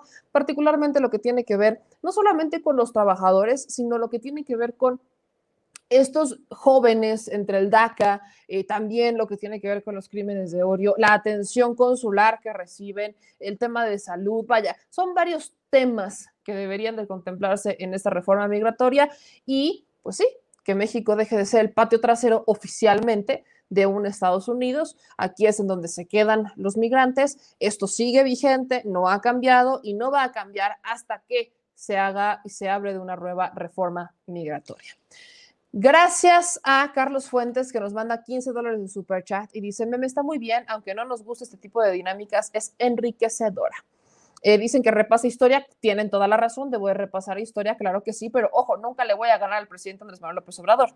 Eso es una realidad. Digo, aspiro a tener más frescos los datos históricos, pero hay que decirlo también, el señor es una eminencia histórica con una memoria brutal que sí me encantaría tener para un día de fiesta ¿A cuántos mexicanos no? Digo, hay que decirlo, reconozco por supuesto mi error, no tengo frescos los datos históricos al 100% y mucho menos como los tiene el presidente. Y eso es algo que le admiro de muchas otras cosas. Creo que es algo admirable que tenga tan frescos los datos históricos y que tenga tan frescos las frases, quién las dijo, cuándo las dijo, dónde las dijeron. Vaya, hasta el presidente se puede equivocar. Hoy lo hizo con una fecha en la mañanera. Todos nos podemos equivocar, ¿no? Yo sé que nos exigen a veces ser perfectísimos. No podemos, soy muy honesta, no, aspiramos a la perfección, nadie es perfecto, pero sí hay que reconocerlo. Y eso es algo que sí le reconozco ampliamente.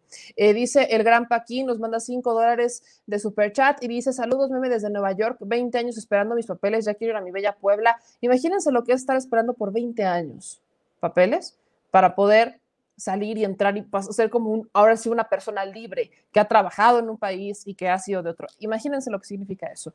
Eh, Aarón nos dice, nos manda 20 euros de super chat y dice, un favor, ¿le puedes dar a entender el que no entiendan que se vaya donde mandaron al presidente? No sé a quién, pero bueno, ya lo dijo Aaron Rodríguez, todos son libres de manifestarse en este espacio. Ahora, ¿quieren entrar en los temas escabrosos? O sea, ya, ya podemos entrarle al tema escabroso de hoy. Ya, ya, podemos para que nos veamos ahora sí. ¿Podemos entrar o no podemos entrar? Porque hoy tenemos dos temas escabrosos. Pero el más escabroso de todos tiene que ver con Guerrero.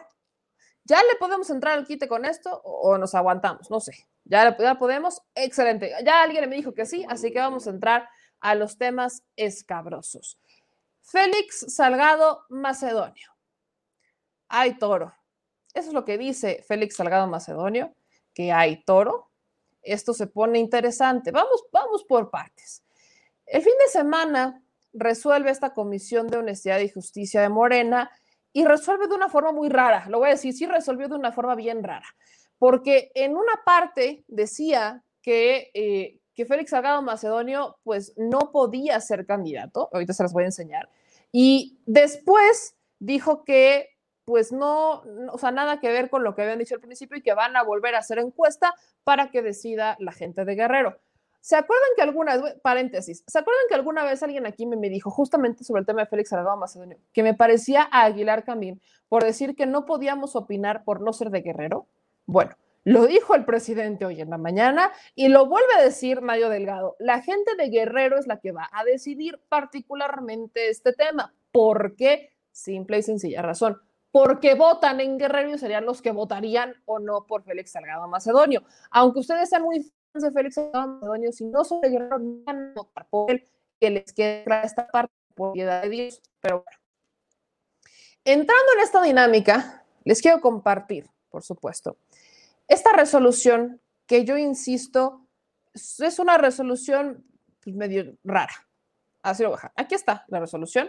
Como pueden ver, pues viene con fecha del 27 de febrero, del sábado. Procedimiento sancionador de oficio. Este es el expediente. Lo voy a poner completo. Gracias, señor productor voy a poner completo para que lo veamos, ¿no? Hay toro, esa fue la respuesta de Félix Salgado Macedonio particularmente a este tema. Como pueden ver, mis amigos, aquí están, ¿no? Firman todas las comisionadas y el comisionado, ¿no? Son dos comisionados y tres comisionadas, entonces, bueno, hay, hay quórum para decir que se sesionó en materia de género, en perspectiva de género. Aquí, o sea, viene todo este choro mareador, ¿no? Y ya saben que es muy eh, el, el, decreto, considerando que, etcétera, etcétera, etcétera. Toda esta parte viene la resolución, qué es lo que investigaron, qué es lo que vieron, qué es lo que no vieron, etcétera. Y consideran, ¿no? Dentro de todas las consideraciones viene también el estudio de fondo, el planteamiento del caso, ¿no? Y aquí abajo, ¿no? Dicen método de análisis incluso de los motivos de la inconformidad que se iban a agraviar y demás. Lo anterior se desenvuelve en la aplicación de la jurisprudencia 3-2000 que emite la Sala Superior del Tribunal Electoral del Poder Judicial. Viene todo este choro, ¿no? De las pruebas de la parte actora. Citan todo esto. Y voy justamente porque este es el argumento que toman para decir que no hay elementos. Ojo, en una primera parte dicen que no hay elementos porque toda la información, todas las pruebas de la parte actora, o más bien eh, de los denunciantes, vamos a llamarlo, tienen que ver con notas periodísticas, documentales. La documental privada consiste en la nota periodística publicada por el diario Milenio titulada Félix Salgado acusado de abuso sexual con fecha 11 de noviembre de 2020. La documental privada consiste en la nota periodística titulada Félix Salgado Macedonio acusan de abuso sexual al senador con licencia de Morena, publicada por Infobae el 11 de noviembre del 2020.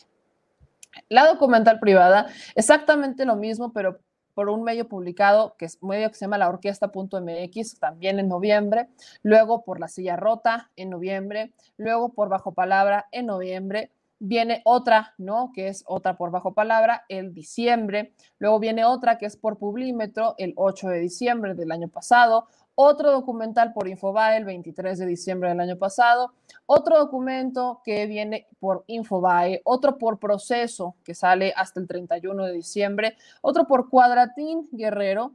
Y la documental privada consiste en el escrito con fecha el 5 de enero recibido por la Comisión de Ciudad de Justicia signado por y esta parte la eh, la censura, vamos a dejarlo así porque es un dato personal que no van a revelar. De las pruebas técnicas adjuntan eh, un video de Adela Micha, ¿no? Donde le estaba realizando una entrevista a Félix Salgado Macedonio con su esposa. Luego, otro video de la red social de Facebook, de la página Al Tanto Guerrero, donde realizan una entrevista a Javier Olea, quien era el fiscal de Guerrero, es el que acusa que eh, Astudillo le dice que por favor, pues fue en 30 por favor y no, que retirara la orden de aprehensión que ya había solicitado el fiscal Javier Olea al juez y que la retire, ¿no? Porque ahí hay un tema de, un familiar. Luego, eh, la técnica, hay otro video en la red social que sale en la cuenta de Instagram de Político MX, donde una persona anónima denuncia una violación cometida por Félix Salgado Macedonio. Aquí viene, ¿no? Toda la descripción de esto, viene la parte, ¿no? Viene, viene lo que dice Javier Olea en esta entrevista de Al Tanto Guerrero. Esta parte no la rescato porque dice Javier Olea que una víctima se acercó al Ministerio Público, le informó eh, la fiscal de delitos, de delitos sexuales que la persona que estaba acusando era eh, por el delito de violación, de tal suerte que la mandó a llamar para el efecto de completar la carpeta de investigación, integrarla perfectamente y demás. Ordenó que se judicializara la carpeta de investigación, que se pusiera a disposición de un juez solicitando la orden de aprehensión.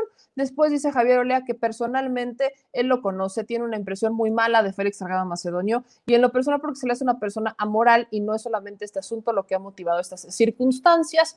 Eh, dice también Javier Olea que tiene conocimiento antes de que él fuera procurador de que otras mujeres también han sido atacadas sexualmente por el propio Félix Salgado Macedonio y que a quien le tocó integrar esta carpeta de investigación fue a él. Él ordenó en su momento que se ejercitara la acción penal en contra de la persona. No se hizo por razones única y exclusivamente políticas en las que yo no estuve de acuerdo, porque antes que nada soy pues soy abogado y siempre he sido penalista y he procurado que se haga justicia en este país, de tal suerte que para mí es una impunidad que aconteció. Eh, después dice Javier que la carpeta de investigación está integrada de tal eh, suerte que estima que el Ministerio Público puede ejercer la acción penal en contra de Félix Salgado Macedonio y así viene, ¿no? Viene, por supuesto, toda esta, eh, lo que ya les habíamos mencionado de un Javier Olea, viene todo, ¿no? Aquí viene toda la trama, Viene la contestación por parte del, área pues, de, Félix Salgado Macedonio, cuando fueron a testificar eh, la víctima, pues, porque hasta eso sabemos, solo fue una víctima, y aquí viene todo esto. Pero hay una parte que me resulta complicada pensar, Aquí, por ejemplo, hay más entrevistas. Todo tiene que ver con medios de, comunicación. Todas las pruebas que se han vertido acá son entrevistas en medios de comunicación, tal cual, tal cual.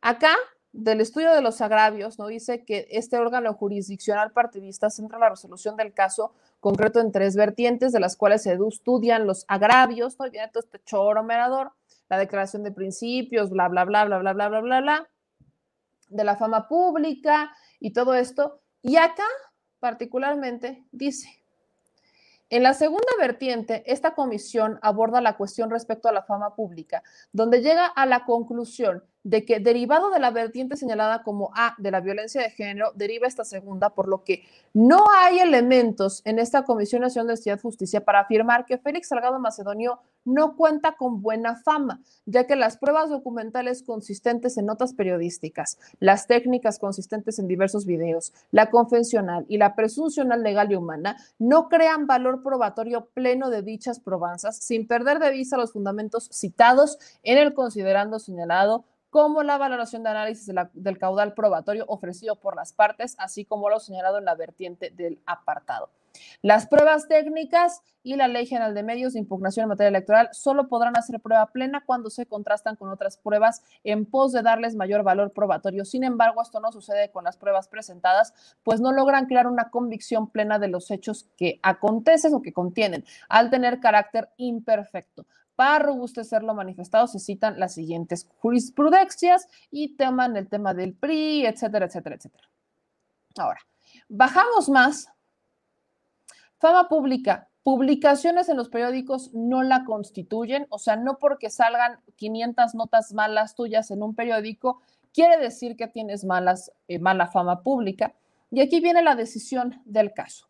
De la revisión exhaustiva de los documentos, eh, se relacionan ¿no? con el Félix Salgado Macedonio, etcétera, se encuentran infundados e improcedentes los agravios relacionados con la violencia de género y con la mala fama pública del procedimiento de oficio iniciado por la, por la Comisión Nacional, esto con el fundamento en el considerando señalado como consideraciones para resolver el caso en concreto, en los efectos de esta resolución es que la Comisión Nacional de y Justicia determina primeramente que se dejen a resguardo los derechos de las víctimas para el desarrollo de los procesos correspondientes por las vías judiciales adecuadas. Ojo, se ordena a la Comisión Nacional de Elecciones que se reponga el procedimiento a partir de la etapa de valoración del perfil de las y los candidatos en el estado de Guerrero. Esto quiere decir que se va a rehacer el método de encuesta para ver quién resulta electo en esta encuesta y ver quién va a ser el candidato. Por lo anterior, se, se instruye a la Comisión Nacional de Encuestas para que una vez los elegidos candidatos y candidatas que resulten de la reposición, que resulten de la reposición del procedimiento, se proceda a realizar los actos que resulten. De ello, pues, se robustece que la tarea de esta Comisión Nacional de Elecciones y Comité de Ejecutivo Nacional es hacer una valoración y calificación escrupulosa de todos y cada uno de los, perfiles, de los perfiles antes de otorgar el registro correspondiente a los precandidatos y candidatos, toda vez que la declaración de principios los obliga a ser portadores de una nueva forma para actuar basada en los valores democráticos y humanistas. Bueno, esto resuelve oficialmente pero si le bajamos un poquito más, aquí viene todo lo que se resuelve, que se declaran infundadas, se dejan en resguardo, eh, vuelven a, se, gira oficio al representante de Morena ante el Instituto Electoral del Estado de Guerrero para que se informe, también al comité estatal, para que se lo notifique a todos y a cada uno de ellos, etc. Eso es lo que se resuelve y se busca notificar. Pero ojo, aquí abajo hubo un voto razonado que formula el comisionado Vladimir Ríos en relación con el asunto al rubro indicado y acá dice el comisionado eh, Vladimir Ríos que no votó a favor de esta resolución. Dice, en mi opinión, los tres agravios debieron declararse fundados a razón de lo contenido en el proyecto de resolución original que nos fue presentado para el análisis y discusión y el cual fue rechazado por mayoría de votos. En el fondo de la cuestión considero que al haberse juzgado con perspectiva de género, sí había elementos indiciarios suficientes para declarar que el acusado sí había cometido actos de violencia en contra de diversas mujeres, que el acusado tiene mala fama pública, que el CEN y el CNE no realizaron una valoración del perfil adecuadamente, que, todo, que por todo lo anterior resultaba conducente sancionar al acusado con la, con la inhabilitación para ser candidato de Morena y ordenar al Comité Ejecutivo Nacional que repusiera el proceso de selección para la gubernatura del Estado de Guerrero Ahora bien, dado que el proyecto original que nos fue presentado fue rechazado por mayoría de votos y dado que la propuesta principal para su modificación consistió en desestimar los agravios relacionados con la violencia de la mujer y la mala fama pública, pero que además declaraba fundado el agravio sobre la falla falta de fundamentación y motivación en la valoración del perfil por parte de los órganos responsables, que fue mi voto a favor de apoyar dichas modificaciones del proyecto final en los términos mencionados. Mi cambio de criterio correspondió básicamente a que considerando que en el fondo de la cuestión lo más importante, más allá de fincar alguna responsabilidad en relación a los diversos señalamientos en contra del acusado, era que el partido político Morena, a través de los órganos facultados para tal efecto, tenía que reponer el procedimiento, llevando a cabo una nueva valoración de los perfiles registrados. Finalmente, quisiera hacer un reconocimiento público a la ponencia 2 a cargo de la comisionada Sácil Carreras y a todo su equipo por el excelente trabajo de fundamentación y motivación que realizaron con perspectiva de género, reflejada en el proyecto original de la resolución que se comenta. Desafortunadamente, los argumentos jurídicos no fueron suficientes. ¿Qué quiere decir esto? Que un hombre votó a favor del proyecto original que en su página 56 resolvía que 55, 55 es. En la página 55 resolvía que sí existía elementos para que Félix Salgado Macedonio no fuera candidato. Estoy en la 55, de hecho. Aquí está, a 55. Este es el proyecto, como les digo. Este proyecto está diciendo que no, que Félix Salgado Macedonio no era el perfil ideal, que era un, pues la neta es que sí había fundamentos para pensar que había cometido estos agravios en contra de las mujeres, que tenía mala fama, ¿no? que existía una mala fama. Aquí está, de hecho, el método de análisis, todo el proyecto original, tal cual como se había planteado, era esto, venía con la documentación, todo, todo lo que les enseñé al inicio, aquí venía, todo. Venían los mismos argumentos, venía absolutamente todo, absolutamente todo. De la contestación, todo, todo estaba presente, solamente que este particularmente decía que todas las pruebas pues apuntaban a que Félix Salgado Macedonio pues sí era particularmente responsable de esto. Eso es lo que dice el proyecto. El proyecto no fue votado a favor, el proyecto fue votado en contra. Lo único que toman en cuenta, de hecho, es que pues sí hubo una mala selección por parte de este comité, ¿no? Que ellos no que ellos tienen que reponer el proceso, por eso lo determinan, que hay que reponer el proceso, pero argumentando que hubo una mala selección y que hubo un mal proceso, etcétera, etcétera, pero nada más, absolutamente nada más. Esa es, la situación. Lo que ustedes están viendo en pantalla es todo el proyecto que no se votó, es el proyecto que buscaban que se analizara, que buscaban que se aprobara, etcétera, etcétera, cosa que no pasó. Acá eh, insisten en que eh, la CNE la Comisión Nacional de Universidad y Justicia concluye que Félix Salgado Macedonio tiene conocimiento de que es responsabilidad de Morena admitir y conservar en su organización a personas que gocen de buena fama pública y que se sabe que la fama pública está relacionada con hechos ampliamente conocidos por la sociedad y la forma en la que actúa sobre ella. Este momento, ¿no? Aquí vienen todos los documentos, los métodos de prueba, etcétera, etcétera, etcétera. Viene todo completamente argumentadito. El asunto es que declaran no procedente, aquí está, este valor objetivo es el que la comisión evalúa en el presente caso, el cual el análisis este de las pruebas con una perspectiva de género se concluye que Félix Salgado Macedonio no posee por lo que no se puede acreditar su buena fama pública. Particularmente el proyecto sí buscaba echarlo para atrás y que se repusiera el proceso. Lo único que se logra llegar a consenso es que se reponga el proceso en contra de Félix Salgado Macedonio y pues ahí está, es lo único que se había resuelto, ¿no? Hubo votos en contra, dos votos que eh, tenemos entendido fueron votos independientes. ¿Por qué independientes o por qué separados?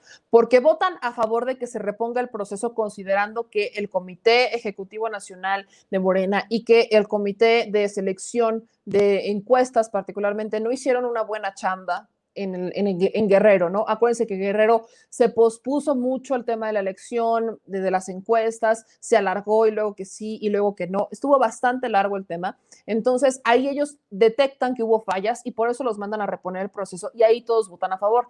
Pero en donde votan en contra es en la resolución sobre Félix Salgado Macedonio, argumentando dos de ellos que sí existían elementos para que no fuera candidato de Morena, mientras que las demás, particularmente mujeres, dicen que sí existían elementos, pero para que fuera candidato. Entonces, eh, el tema aquí es, mis amigos, después de esta resolución tan rara, ¿no? Que podíamos eh, pensar nosotros, después de esta resolución que sí podríamos pensar que no tiene, eh, que no tiene mucha lógica, Hemos buscado, de hecho, a Sácil Carreras, no nos ha contestado, Sácil ha dicho que ha dado pocas entrevistas, pero voy a rescatar la que le da a los periodistas, porque en, esta entrevista que le da a los periodistas, Sácil dice, aclara cuál es la resolución sobre el tema de Félix Salgado Macedonio. En primera instancia, que mantiene todos sus derechos y que va a seguir que va a poder participar en este procedimiento de selección de candidatos. Su estatus es exactamente el mismo. Esto es lo que dice se los quiero compartir, eh, una Sácil eh, Carreras, que es la que presenta el proyecto, ojo, es la que presenta el proyecto que va en contra de que Félix Salgado Macedonio sea candidato, ¿no? Aquí está el proyecto, ella es la que hace el proyecto, la que vota en contra del tema. Para que lo vean y lo escuchen, creo que es, es importante conocer esta opinión. A ver si ahí les va. Examina el perfil de quien debe ser candidato tú emitiste un voto en contra de la resolución de la, en voto particular en contra de la resolución, un voto particular, perdón, sobre la resolución votada por la comisión. ¿En qué situación se encuentra Félix Salgado Macedonio hoy? Bueno, él eh, se encuentra exactamente en la misma posición en la que se encontraba cuando iniciamos el procedimiento de oficio. Eh, no cambia absolutamente nada. Él eh, mantiene todos sus derechos. Eh, no pierde derechos partidistas porque él no es militante de Morena, pero em, sigue pudiendo participar en el procedimiento de selección de candidatura como candidato externo postulado por Morena a la gubernatura. Entonces, su estatus es exactamente el mismo antes de que iniciara todo este procedimiento. ¿Y entonces para qué el procedimiento? Pues justamente el procedimiento se inició eh, a raíz de una propuesta que yo llevé a la comisión eh, por los hechos públicos y notorios que se fueron conociendo a través de los medios de comunicación desde finales del año pasado y particularmente eh, en enero de, este año. A raíz de que los señalamientos a mi parecer, nos o debían generar que la comisión los atendiera dentro del marco de sus facultades, eh, se planteó que, que se pudiera iniciar el procedimiento de oficio. Esta propuesta fue respaldada de manera inicial por eh, tres votos a favor y con esta mayoría fue que se inició. evidentemente, la, la, intención inicial era, en primer lugar, que eh, se pudiese establecer un medio para dirimir esta controversia que, eh, pues por supuesto, tenía que estar no solamente en, el partido, eh, digamos, medianamente discutida, y por supuesto creímos que tampoco era adecuado que estuviera solamente en medios de comunicación o, pues así, ¿no? En redes sociales porque estimábamos que justamente por los señalamientos era importante que la comisión eh, investigara a raíz de que eh, Félix Salgado Macedonio es eh, actualmente un senador electo por Morena con licencia y que de los señalamientos que se hacían era importante que la comisión valorara cuál era su condición en ese momento sobre todo porque estaba siendo considerado en ese momento ya como el único candidato eh, a la gubernatura de la entidad. ¿no? Ahora, a esto vamos a sumarle que no le pueden quitar Félix Salgado Macedonio. los derechos partidistas a Félix ¿Por qué no es militante de Morena? Ahí les va este byte. ¿De Morena? No, no lo es. Eh, él es candidato externo. Eh, hay, que, hay que recordar aquí también que hay un antecedente en el partido respecto al padrón.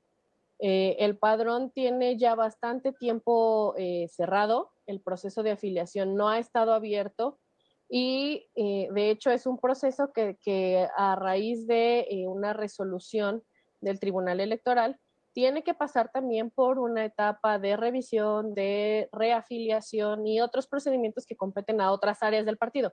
Pero eh, él formalmente no es militante, eh, pues no está afiliado, aunque es simpatizante y apoya el movimiento desde hace varios años, ¿no? Eh, incluso hay que recordar, por ejemplo, la, elección de la, de la nueva dirigencia a raíz de justamente esta irregularidad con el padrón o, la falta de certeza, eh, pidió o dio la oportunidad de que se consultara eh, a militantes y a simpatizantes. Ahí está el bello del asunto, que esa es la parte, o sea, hablamos de quitarle los derechos partidistas a Félix Salgado Macedonio cuando no tiene derechos partidistas porque no milita en Morena. No, pues que sí es un tema burocrático, que sí fue porque no, eh, que, si el padrón, el tema irregular del por qué el INE se metió en la dirigencia del partido, etcétera. Bueno, no tiene derechos partidistas Félix Salgado Macedonio porque no milita en el PAN, no milita en el, en, ya decía en el PAN, no milita en Morena. Por ahí ya empezaban a rumorar, ¿no? Que Morena, por el tema de la fama, podría estar bajando a Félix Salgado Macedonio y lo postularía el PT como Morena para lavarse las manos y entonces que PT cargue con la bolita de postular a Félix Salgado Macedonio en Guerrero y entonces ganar eh, que sea un gobierno del PT en vez de Morena. No se me hace descabellada la idea, pero creo que ya sería too much. Ahora, ¿qué es lo que sí nos preocupa en parte de este caso? Ya entendimos que eh, el proyecto original que había propuesto SACIR no se votó, eh, solamente se votó de forma que se repusiera el proceso y es lo que va a pasar, se va a reponer este proceso en el estado de Guerrero tan tan. Se va a volver a hacer un tema de encuestas. Félix Salgado Macedonio ya salió hace más o menos una hora en Twitter a decir que estaba listo para participar en esta encuesta que va a realizar el partido, que va a ser respetuoso de las decisiones y van, a, eh, van de nuevo a la competencia.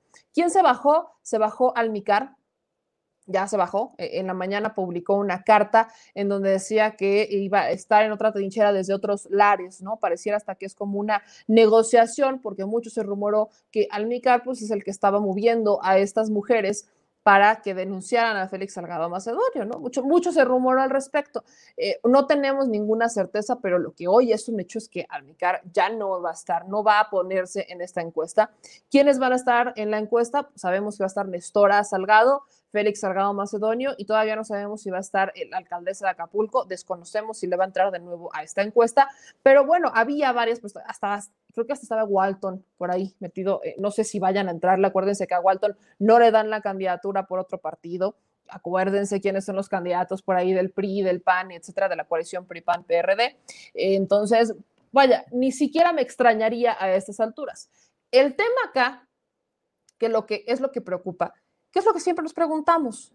¿Y la parte judicial, APA? ¿Y el tema de las pruebas, APA? ¿Dónde queda? ¿En, qué momento estamos? ¿En qué? ¿Cómo entendemos la parte judicial? Pues bueno, el famoso fiscal de Guerrero salió a hablar. Y resulta que todavía se está investigando a Félix Salgado Macedonio en la fiscalía.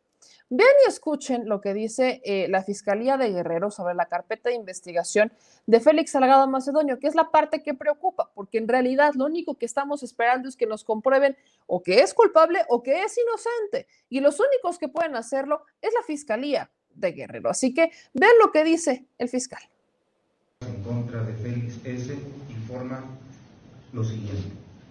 Primero, con relación a la carpeta de investigación 1203 0270 10 000 2020 117, iniciada con motivo de la denuncia presentada por la víctima de la entidad reservada JDG, contrario a lo que ha trascendido públicamente, se encuentra en etapa de perfeccionamiento o integración. Con ese motivo, se han realizado diversas diligencias a fin de establecer en su momento si existen o no los datos de prueba necesarios para proceder conforme a derecho. esto es, la judicialización del caso, la reserva del mismo o el no ejercicio de la acción penal. Acorde a lo determinado por la Corte Interamericana de Derechos Humanos y a las directrices de la Suprema Corte de Justicia de la Nación, la investigación está a cargo del personal capacitado en la materia, es decir, de violencia de género. Se ha buscado establecer contacto con la víctima directa y con quien le asiste jurídicamente para hacerle saber que la Fiscalía General cuenta con la capacidad necesaria para brindarle atención legal, asistencial, médica y psicológica especializada. La Fiscalía General del Estado proseguirá con la investigación ministerial del asunto de mérito hasta lograr el total esclarecimiento de los hechos denunciados, refrendando su compromiso con la sociedad y las víctimas del delito. En segundo término, con relación a la carpeta de investigación 1203-0270, 4000, 3207-0121, radicada con motivo de la remisión por incompetencia de la similar que se inició el 17 de noviembre del 2020 en la Fiscalía Especial para los Delitos de Violencia contra las Mujeres y Trata de Personas de la Fiscalía General de la República. Del análisis de las constancias que la integran se desprende que los hechos denunciados ocurrieron en el mes de diciembre de 1998, por lo que entre esa fecha y la presentación de la denuncia operó la prescripción de la acción penal. La prescripción es una figura jurídica incorporada al Código Penal del Estado de Guerrero, vigente en la época en que ocurrieron los hechos, que sirve para identificar la extinción de la acción penal o pretensión punitiva estatal por el simple transcurso del tiempo. Tal situación está estrechamente vinculada a los derechos humanos, a la legalidad, a la seguridad jurídica, en lo que se refiere a la exacta aplicación de la ley penal, tal como lo ha sostenido la Suprema Corte de Justicia de la Nación. En el caso concreto, se consideró lo que dispone la Constitución Política de los Estados Unidos Mexicanos y la Constitución Política del Estado Libre y Soberano de Guerrero, por lo que hace a los cargos investidos de protección constitucional, es decir, el fuero, y a la interrupción del plazo de la prescripción, dado que esta última se suspende cuando un imputado desempeña o desempeñó encomiendas de la naturaleza descrita. Derivado de una consulta a fuentes documentales de carácter oficial, se advirtió que el imputado Félix N ocupó diversos cargos públicos investidos de protección constitucional, es decir, senador, diputado federal, presidente municipal y de nueva cuenta senador, por lo que en distintos momentos se interrumpió el plazo de la prescripción, existiendo un lapso en que se dedicó al sector privado. En consecuencia, acorde al término medio aritmético de la pena aplicable para el delito de violación en el año de 1998, a la fecha está extinguida la acción penal. La Fiscalía General del Estado, como institución autónoma, seguirá actuando con estricto apego a derecho y respetando los principios de igualdad y objetividad sin distinción alguna. Muchísimas gracias a todos. Ahí está lo que dice el fiscal de Guerrero. En resumen, se está perfeccionando la carpeta de investigación. Acuérdense que la de 1998 es la de Basilia N, la que ya tiene muchos años, que intentó denunciar, pero lo denunció, etcétera, etcétera, que al final termina denunciando formalmente hasta 2016. Esa es la carpeta que siempre hemos dicho que tiene menos elementos para ser judicializada, porque particularmente, bueno, ya pasaron muchos años para que denunciara. Resulta eh, complicado entender que Basilia N habría sido eh, abusada sexualmente por Félix Salgado Macedonio y posteriormente participara activamente en su campaña para ser senador. Eso es lo que resulta bastante contradictorio con una Basilia, ¿no? ¿no? podemos hablar en nombre de las víctimas o de las presuntas víctimas, ni mucho menos pensar lo que ellas estaban pensando en ese momento, pero resulta complicado entender esto. Lo que sí es que habla de otras carpetas de investigación que están siendo perfeccionadas, contrario a lo que se dice en medios de comunicación, pero no hay elementos. Acuérdense que la fiscalía no va a judicializar, la fiscalía solo va a investigar y sería el juez el que se encargue de dictar si hay efectivamente indicios o no, que lo declare culpable o inocente. Pero no siquiera hemos llegado a esa parte. Estamos en la parte previa de ver si hay elementos para judicializarla. O sea, es, es el antes de. Estamos buscando elementos que eventualmente le den al juez y diga el juez, ok, necesito ejercer una acción penal, la, la, acción penal procede, entonces voy y la ejerzo en contra de bla, o no, no la ejerzo porque pues no hay, no hay elementos. Estamos en esa parte. Ojo, ¿cuántos años han pasado? Eso es lo que a mí me sigue brincando. ¿Cuántos años han pasado para que se judicializara, para que se llegara a este término del proceso? Han pasado varios, varios años. Ese siempre ha sido mi argumento. Y para como vemos, va a pasar la segunda encuesta de Morena. Es, es, más, podrían hasta llegar las elecciones y declaren un gobernador. Y para como veo, esta carpeta de investigación no va a tener fin. Esa es la realidad. Y eso es lo que enchila, porque al final nos vamos a quedar con la incertidumbre. Y dejen ustedes, supongan que hay víctimas. ¿Cuál pinche justicia para las víctimas en un caso en donde su investigación, su condición de víctimas, las están usando para meramente hacer política? Ese es el tema. No, supongan que efectivamente hay víctimas y están utilizándolas para cambiar la dinámica, para utilizarlas políticamente, para bajar a alguien, solamente porque pues encontraron el frijolito negro en el arroz. ¿Y dónde está la justicia para las víctimas? No podemos pasarnos a Z sin antes tocar A, B, C. Y aquí nos hace falta mucho ABC para terminar de integrar estas carpetas que a voz del fiscal de Guerrero se están perfeccionando. A ver, vamos a ver si es que se perfeccionan. Por ahí vi un, chat, un super chat de 50 dólares que nos decían que llevaba 32 años esperando que le mandaran sus documentos. Imagínate estar esperando 32 años a que te den tus documentos. 32 años. Imagínense esto. Tenemos también eh, más comentarios aquí que nos dicen eh, pura politiquería, lo mismo le hicieron a Gabriela Guevara, como ya no es candidata, ya la dejaron en paz, ciertamente. ¿Dónde están ahorita con el tema de Ana Gabriela Guevara y la CONADE, por ejemplo? Dice Francisco, sería bueno que pongan a Félix en la carpeta mágica y lo manden a volar. Dice, un tema que se trata con seriedad y profesionalismo, dice eh, Carlos Alberto.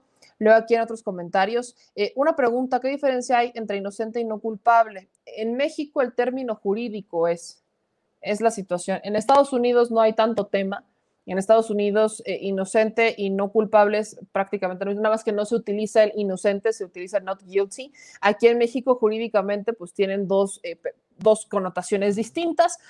Luego aquí nos dicen, imagínate esperar 23 años para denunciar una violación. Luego aquí otros comentarios.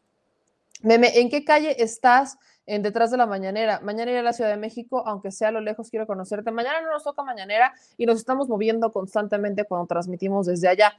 Eh, dicen también por acá en sus comentarios, saludos desde Iguala Guerrero. Vamos a hacer la pregunta a gente como Reinaldo, por ejemplo. ¿Votarían por Félix Salgado Macedonio? Hoy, conociendo lo que hay mediáticamente, etcétera, etcétera, etcétera, ¿votarían por Félix Salgado Macedonio? La gente de Guerrero, ojo, la gente de Guerrero. Y mientras me van contestando, mientras me van contestando esto, vamos al último tema que tiene que ver con el señor auditor. ¿Quién audita al auditor? Hoy por fin se cumplió la fecha en que el auditor superior de la federación, David Colmenares, eh, llegara a la Cámara de Diputados a hablar y a explicar y a decir qué chingados pasó con el informe de la auditoría que Ricky Riquín Canallín defiende con tanto fervor, exhibiendo que ni de matemáticas, ni de contabilidad, ni mucho menos de comunicación sabe. Vaya, y sigo, ¿cómo es que Ricky Riquín Canallín está defendiendo? No sé cómo le hace, pero bueno, Ahí Ricky Ricky Canallín, descubriendo las matemáticas mal aplicadas. El asunto es que hoy el fiscal fue a reconocer a la Cámara de Diputados que estaba de la patada, pero dijo que esto no había sido un tema ni de mala fe, ni mucho menos. De hecho, ya cortaron cabezas. ¿Y quién se va? Separan del cargo al auditor que revisó el costo de la cancelación del aeropuerto de Texcoco. Hablamos de Agustín Caso Rafael. Él es o era auditor especial de desempeño de la Auditoría Superior de la Federación, encargado de la auditoría que fiscalizó el costo de cancelación del aeropuerto de Texcoco, que ascendía a los 331 mil millones de pesos, cifra tres veces superior a lo anunciado por el gobierno federal, pero que luego reconoció inconsistencias en la metodología. Tras la discrepancia de estas cifras, la Unidad de Evaluación y Control de la Cámara de Diputados inicia esta investigación sobre lo ocurrido, solicitan a David Colmenares para que vaya y hacer una explicación técnica, De hecho, hablan de los avances de la Auditoría Superior de la Federación, etcétera, etcétera. Le meten un chingo de salsa a su análisis y sale el señor auditor a decir que él prácticamente pues no lo hizo de mala fe, que este no fue un tema político, que cómo van ustedes a creer. Les voy a poner lo que dijo el auditor en la Cámara de Diputados.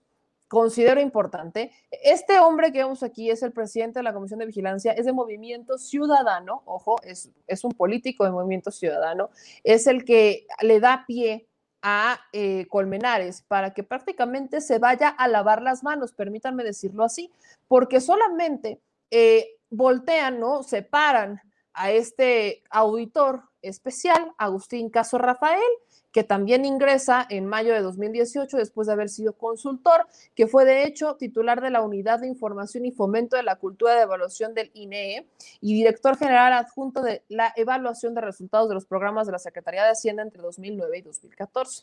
¿Qué nos indica esto? Nada, mis amigos, que todos los que entraron con Colmenares era gente de José Antonio Mid, por si quedaban dudas. Colmenares mismo y muchos de ellos, hubo uno que otro que entró que eran de Oaxaca, ¿no? Que habían, estaban saliendo de las unidades técnicas de los gobiernos de Oaxaca, etcétera, etcétera. Entonces eran personajes relacionados con el priismo. Hubo muchos a los que les regalaron plazas y demás.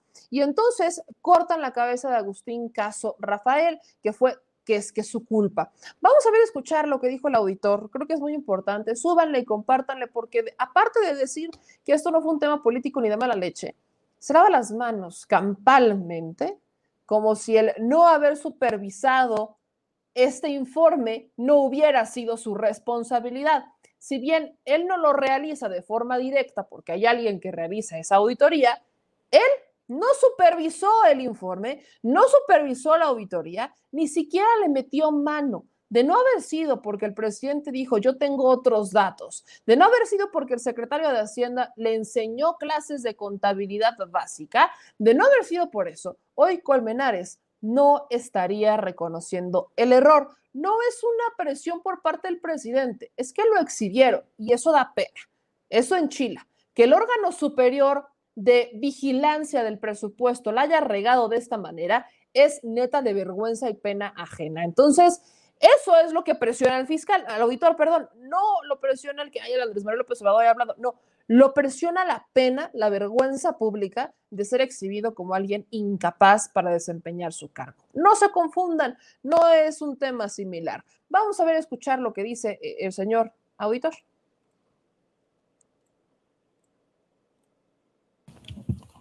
Ya está. ¿Me escuchan? Sí. Bueno, este, bueno, ya han escuchado ustedes, señoras diputados, diputadas, señores diputados. Un poco el micrófono más. Lo acerco más. Señor presidente de la Comisión de Vigilancia y compañeros de la Auditoría Superior, eh, como ustedes ya han escuchado una presentación por parte de las tres áreas de auditoría con que contamos. La auditoría forense forma parte de la auditoría de cumplimiento financiero y creo que fueron muy amplias en cuanto a la mención de cifras, por lo que procuraré obviamente hacer algunas reflexiones en relación al ambiente que se ha creado en torno a una estimación presentada en una auditoría de las 1.400 que realizamos y este, e, e, definitivamente, bueno, las acciones que tomamos, ya las mencionó también el contador Gobernar, Lozano de Bernal, fue el formar un grupo de trabajo con otra área que realizó 13 auditorías al grupo aeroportuario de la Ciudad de México para tener el contraste, pero ya trabajando directamente con el grupo. Como él mencionó, ya en los próximos días estaremos, estaremos teniendo el resultado consensado con el ente auditado dentro de la que las posibilidades de de eh, aclaración y sacar una cifra correcta que tenga que ver fundamentalmente con un método de fiscalización y de eh, elaboración y de estimación de los costos diferente al utilizado en la auditoría de desempeño. Aquí precisamente por eso es importante y, y nosotros estamos dispuestos y puestos para que este, la, la Comisión de Vigilancia y también, obviamente, con, la, con el visto bueno del procedimiento por parte de la UEC. Les quiero decir que la Auditoría Superior de la Federación es un organismo al servicio del pueblo a través de su máxima representación popular, la Cámara de Diputados. Esta forma parte del poder legislativo y es independiente de los otros dos poderes de la Unión. A esa naturaleza definitoria se acoge la Auditoría Superior de la Federación. La auditoría no confronta mucho menos se enfrenta a nadie, a ningún orden de gobierno, a ningún gobierno, solo informa sobre el destino de sus aportaciones a los mexicanos a través de la Cámara de Diputados, que es su rectora. Cualquier entidad aludida en nuestras auditorías tiene derecho a reclamar aclaraciones conforme a la ley. Estamos trabajando precisamente en ello lo concerniente a la cancelación del nuevo aeropuerto internacional de la Ciudad de México, que ya te hizo, alguna presentación, alguna aclaración, y el eh, contador Lozano de Bernard hizo una, explicación más amplia al respecto. La auditoría es por su naturaleza total y absolutamente, es muy importante, apartidística y apolítica. Cualquier otra interpretación a sus auditorías, pues sí sería política pero estamos tratando de trabajar fundamentalmente, y lo hemos hecho siempre, conforme a la ley. Eh, el, el, marco de trabajo de fiscalización, una vez concluidas las auditorías, presentados según sea el caso los informes individuales y el general a la Cámara de Diputados, se inicia la etapa de seguimiento de acciones y recomendaciones. Para concretar esta etapa, se notifican a las entidades fiscalizadas las acciones y recomendaciones en un plazo de días hábiles. A partir de su recepción, estos entes disponen de 30 días para formular las consideraciones correspondientes o entregar información complementaria. Todo se realiza en las instalaciones de la Auditoría Superior. Eh, por su parte, las unidades auditoras entregan a seguimiento los expedientes de cada una de las acciones y recomendaciones que fueron determinadas por ellos. Pasando esos 30 días, el área de seguimiento analiza la información remitida por los entes y la valora respecto del contenido del expediente de las acciones con el fin de pronunciarse en 120 días hábiles sobre la atención, solventación, promoción o no de las acciones de las o recomendaciones. Ya el estado de, de las acciones no es necesario que yo se los vuelva a repetir.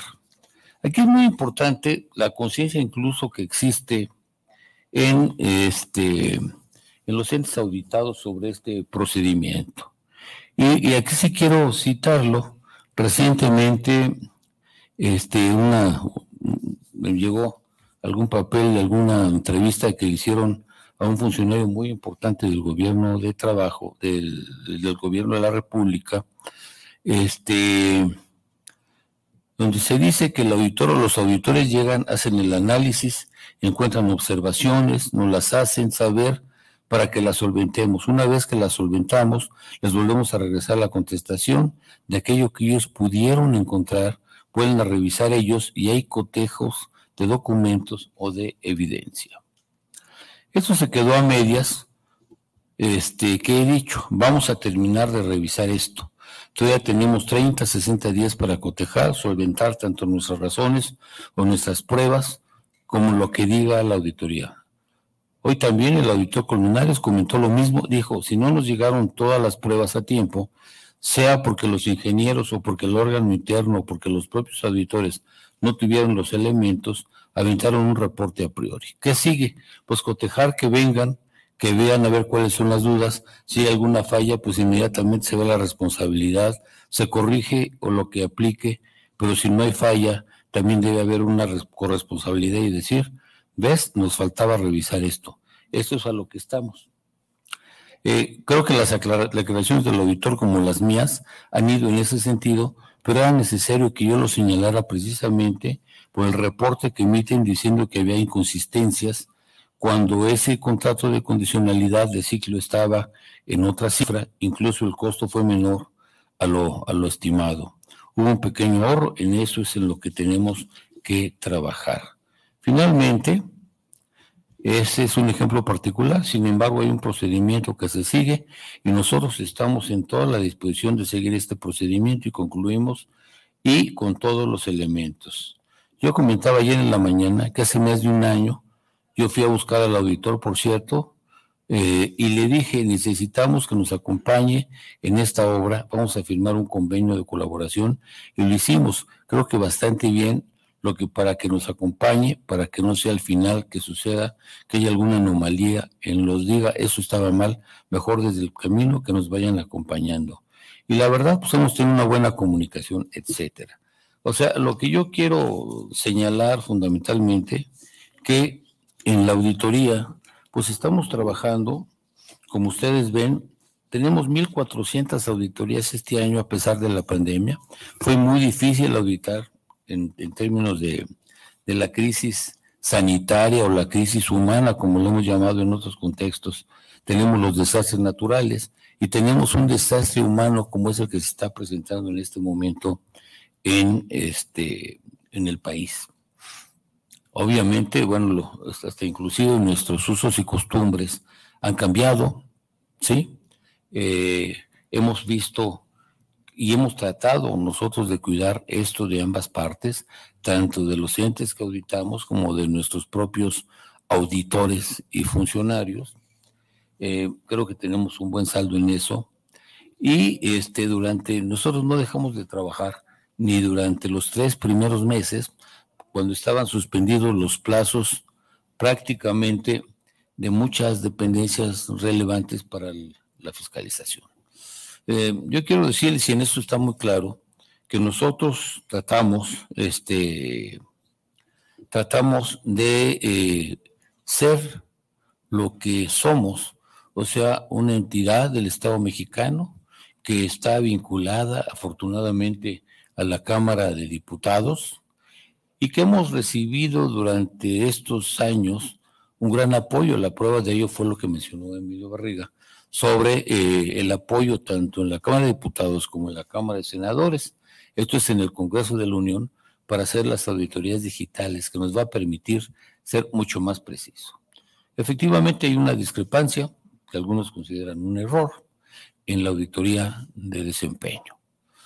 Sin embargo, lo que hicimos fue apelando a la ley, todo fuera de la ley, digo dentro de la ley, este, eh, apelamos a crear, este grupo de trabajo, pedirle a otro grupo auditor encabezado por Gerardo Lozano para que se reunieran, se invitara a participar en el mismo el grupo aeroportuario. Hemos tenido, inclusive ayer tuvimos una sesión de trabajo con ellos, en la que obviamente está a cargo de los auditores especiales, y del cual me informaron que ya en estos días, como mencionaba Gerardo, tendremos resultados concretos y comparativos con el procedimiento eh, usado anteriormente. Finalmente, manifiesto ante esta comisión de vigilancia que en el pleno de este recinto de la Cámara de Diputados protesté cumplir con la Constitución y las leyes que de ello emanen. En toda mi vida me he conducido con estricto apego a la legalidad y al marco normativo en las instituciones que me han dado la oportunidad de contribuir al fortalecimiento del buen gobierno. Quiero dejar claro que no he permitido ni permitiré ningún acto que vulnere los principios constitucionales y el marco de la legalidad en la, en la propia Auditoría Superior de la Federación. Estamos colaborando en la investigación que la Unidad de Evaluación y Control de la Cámara, la UEC, está realizando y pediré que se cese a todo servidor público que, que haya actuado con intereses personales en su participación en el proceso de fiscalización y que del resultado de su participación se imputen hechos que obedezcan a un interés político o personal que se aparten de los objetivos propios de la fiscalización superior por el bien de las instituciones de México y de todos los mexicanos para que se preserve el valor institucional que tiene la fiscalización superior y que eh, quede claro que no hay ningún tipo ni de presiones ni de este, mala fe. Si lo hubiera o hubiera algún comportamiento negativo, pues yo sería el primero en denunciarlo. Pues muchas gracias, presidente. Señor auditor, en el formato establecimos un mecanismo por el cual participarán compañeros diputados de diferentes fracciones y en el entendido también de que la mesa hoy no se cierra, sino continúa de manera particular. Estaríamos empezando la próxima reunión, una vez que cerremos el día de hoy esta sesión, con la mesa de auditoría de desempeño y la petición que yo le reitero hice hace un momento. Por lo pronto pasaríamos a la participación de mi compañera diputada Nayeli Arlén Fernández Cruz hasta por cinco minutos. Pues bueno, eso es lo que dice el auditor. Como ven, se le cuatrapearon, se le fueron por ahí las cabras, lo traicionó el inconsciente. Y termina diciendo que todo fuera de la ley. Digo, perdón, dentro de la ley. En palabras mortales que dijo Colmenares, que no va a renunciar ni de pedo. O sea, así en palabras, no voy a renunciar, pero ni de pedo. Lo que ustedes dicen que son errores, en realidad son inconsistencias. Eh, eh, bueno, entre inconsistencia y error, creo que no hay un margen de diferencia tan amplio, ¿no? No es como que digas, ay, es que es un puente abismal. Una cosa es inconsistencia y otra cosa es error. Creo que es algo completamente, eh, así hay una línea delgada entre inconsistencia y error, particularmente. Y durante todo lo que dijo Colmenares, la neta es que se estaba ahorcando solito todo lo que dijo Colmenares, yo nada más lo decía, ya cállate, ya. o sea, neta, no te justifiques porque no te estás justificando, te estás ahorcando solo. Argumentó que lo que hizo la auditoría, pues está bien hecho, porque el proceso así lo marca, ¿no? Que, que es parte del proceso que ellos presenten las auditorías y que entonces les corrijan o les subsanen o les entreguen documentos para entonces volver a hacer correcciones y que justamente este informe se destapa y se destapa en este inter en el que estaban trabajando en mejorar esas inconsistencias que no son errores, son inconsistencias. O sea, el argumento de Colmenares es que así es el proceso per se y háganle como quieran. Pero ya rodaron cabezas. Ahora, incluso cuando dice que si ahí existía algún errorcillo, en vez de decir que él renunciaría por, nada más por pinches ética, dice que lo va a denunciar. No ha denunciado ni madres. Resulta curioso que las auditorías de Colmenares a ciertos estados salgan sin una sola observación. Y esto es prácticamente imposible, porque en todas las auditorías debe de existir alguna observación. No quiere decir que en todos te robes la lana, no, pero puede haber alguna observación desde es que le pusieron mal el CDFI a esta madre. Vaya, obviamente no lo van a decir con esta madre, ¿no? Pero va a haber siempre algo, porque no, no, no conozco, y menos en México, una contabilidad, una finanza pública completamente sana, pulcra, pulcra y estable. Vaya, ni el señor productor la tiene. ¿Para qué les miento? No, no existe una sola eh, contabilidad en México, y no sé, creo que ni siquiera en el mundo, que sea perfecta. Hay, por supuesto, cosas que cuando auditas te salen las observaciones. Por eso resulta complicado entender que Colmenares haya auditado algunos estados, por ejemplo, Oaxaca, y que no le haya detectado una sola inconsistencia, que no le haya dado ni una sola observación. Preocupa mucho ver que en estados como esos no, no hay una sola queja ni crítica, de donde de hecho es originario, y que en otros en otros casos diga que es una inconsistencia, no es un error, y que esta inconsistencia es completamente natural porque el proceso así lo determina. O sea, ¿cómo? Dice que no va a permitir ningún acto y que esto no es político y no sé qué y qué, qué sé yo. Pero la neta es que qué poca mamacita tiene Colmenares. Como lo habría dicho Juan Manuel Portal, el exauditor, ya debería de haber renunciado, porque su responsabilidad como auditor es supervisar que estas inconsistencias no existan, porque es un órgano técnico, no político, y ha estado actuando políticamente, limpiándole la cara a varios personajes tras destaparse la estafa maestra. La estafa maestra se destapa en tiempos de Juan Manuel Portal con la auditoría realizada por Munadora Buchaín, auditora forense. Es en esos tiempos cuando se destapa la auditoría. Se destapa la estafa maestra. No lo hizo Colmenares, ya estaba hecho. A Colmenares le está tocando auditar el último año de Enrique Peña Nieto y el primero de Andrés Manuel López Obrador. Pero todos los desvíos en tiempos de Enrique Peña Nieto se realizaron particularmente del 2017 para atrás. Entonces, todo lo que hoy conocemos lo destapa Juan Manuel Portal, Munadora Puchaín. Y Juan, Juan Manuel Portal, el exauditor, ha señalado que a Colmenares no le gustaba trabajar. Munadora Buchaín ya explicó cómo es que Colmenares la corrió, inventándole delitos, que hoy por hoy ella ha denunciado con esta comisión de vigilancia, que ya ganó la de Morena, la, del gobierno ya de Morena, que es presidida por alguien de Movimiento Ciudadano, y no ha pasado absolutamente nada en las denuncias que interpuso Munadora Buchaín sobre la violación a sus derechos laborales y humanos por parte del actual auditor y su club de Toby. No nos pueden decir que esto no es político cuando el actual auditor le limpia la cara a los gobiernos mayormente priistas, les felicita y los aplaude, va a eventos públicos con ellos y públicamente les felicita sus cuentas públicas y no tiene la capacidad de supervisar una sola cosa. O sea, este hombre tenía una sola tarea y no pudo con esa sola tarea. Y ahora va a la Cámara de Diputados a lavarse las manos y sí lo digo campalmente, porque esto es de dimensiones de verdad agresivas, cómo es que un auditor va y ante algo que claramente también es su responsabilidad por haber omitido hacer su chamba, va y se lava las manos diciendo, ay, es que así es el proceso y una inconsistencia no es un error, así es el proceso. Pero lo vamos a revisar porque es parte del proceso. Yo no sabía que las inconsistencias de un auditor eran parte del proceso.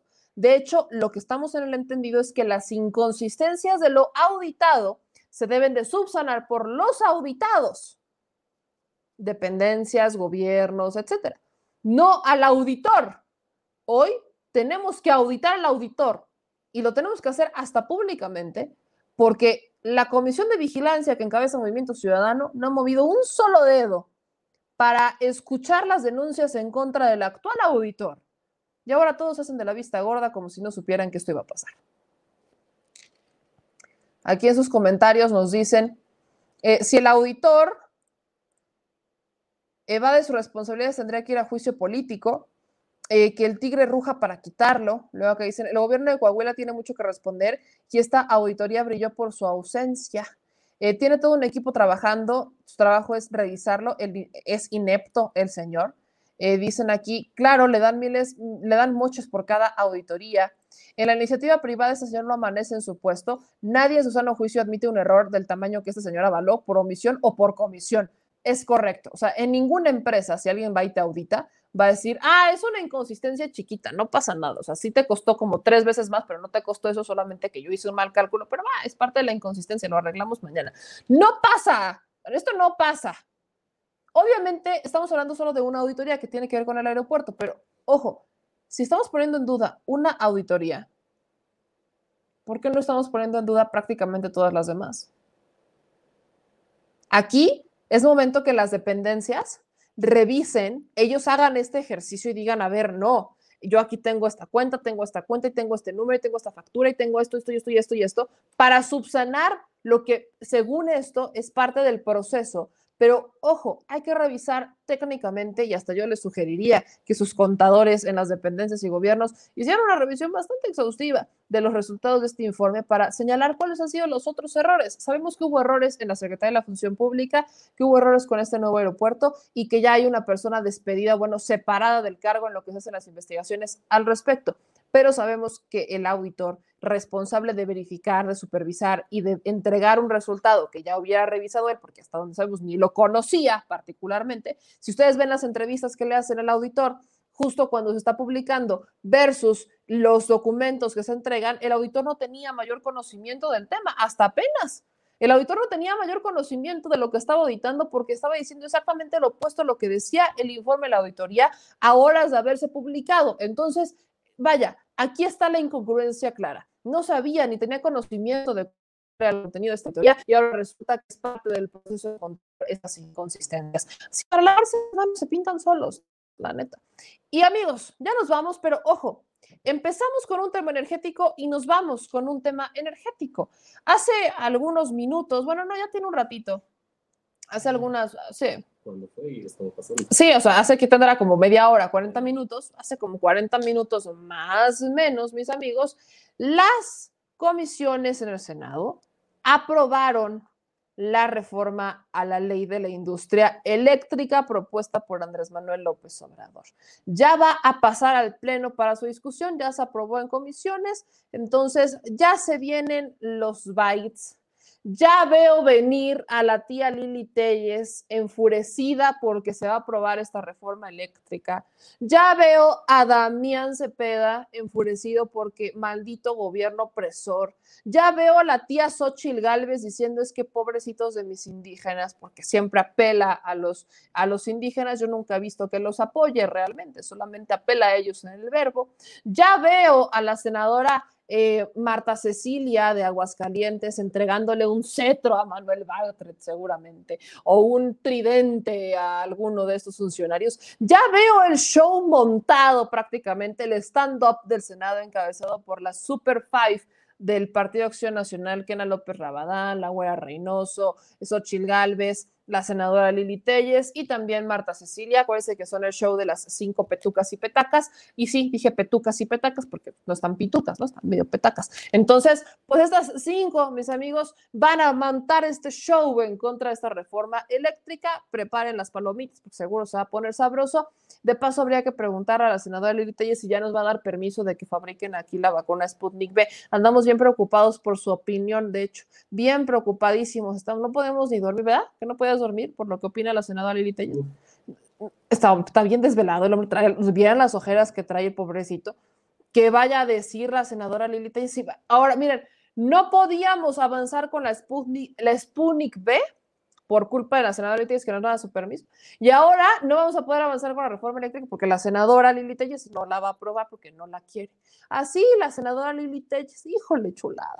Pero prepárense las palomitas que les apuesto que eso se va a poner, se va a poner de a tiro, se va a poner sabroso. Ya nos vamos. Gracias, dice, esa talla ya está practicando su show. Seguramente ya están ensayando en el Teatro Frufru. Han de estar ensayando por ahí. Este, seguramente. Pues sí, pues, por supuesto, como ellas, en polvo se han de convertir, ya están ensayando quién va primero, quién va después, quién va a entregar el cetro, quién va a entregar el tridente, quién va a entregar el rayito de Zeus. Ya me las imagino. Están así como haciendo, han de estar, de hecho, sacando la rifa para ver quién empieza el show. Han de estar en el sorteo a estas alturas. El que empieza el show de las brujas. Personas como este eh, tipo ya no deben de estar en estos cargos. Qué poca vergüenza junto a los diputados. Eh, es que la, es que pues la pandemia, pues la neta no, todos los auditores tienen Excel, fíjate. Esa, esta también es un gran byte, ojo. O sea, yo no sabía que los auditores tenían que exponerse mucho para hacer una auditoría. En realidad, lo único que tendrían que hacer es solicitar los documentos, no se los quieren dar, van a la dependencia, los solicitan. O sea, no está mucho personal tampoco, les entregan los informes, se van a su casita, los desinfectan, si quieren los sanitizan, hay spraycillos y auditan, pero pues sí, eh, no. Estamos en la época arcaica, estamos en 1800 Carranza y no podemos auditar digitalmente eh, porque todo es papel y no tenemos eh, modo de transporte, solo tenemos las dos patitas y pues por eso no podemos avanzar, básicamente. Eso es lo que ha de pensar Colmenares, que estamos, y que aparte las dependencias a auditar están como a chorrocientos mil, mil quinientos kilómetros, entrar como de aquí a Marte. No puede ni siquiera ir ni en su coche, ni en Uber, y bueno, menos caballo. Pues ya nos vamos, mis amigos. Yo les mando un beso a todos ustedes. Yo soy mi Bellamel. Sancho. Ay, me estaba dando, me está dando el cerere. Eh, dicen, se está calentando para oír la voz, dicen por acá. Pues ya entre el estornudo y todo esto, pues ahí andamos, la Lilita y ya. Ojo, me encanta este byte y con ese cierro. Estamos en tiempos históricos, somos todólogos. Acuérdense que tuvimos ya a los ingenieros, a los epidemiólogos, a los economistas y ahora regresan los ingenieros especialistas en electricidad y en energías a debatir sobre el tema. Curioso porque muchos de ellos ni estudiaron, otros solo son periodistas, pero son expertos en todo y en nada. Bendito México, no somos potencia porque no queremos. En vez de tener a estos expertos ejerciendo, son senadores, son políticos. Vaya chulada, chingadera la que estamos viviendo.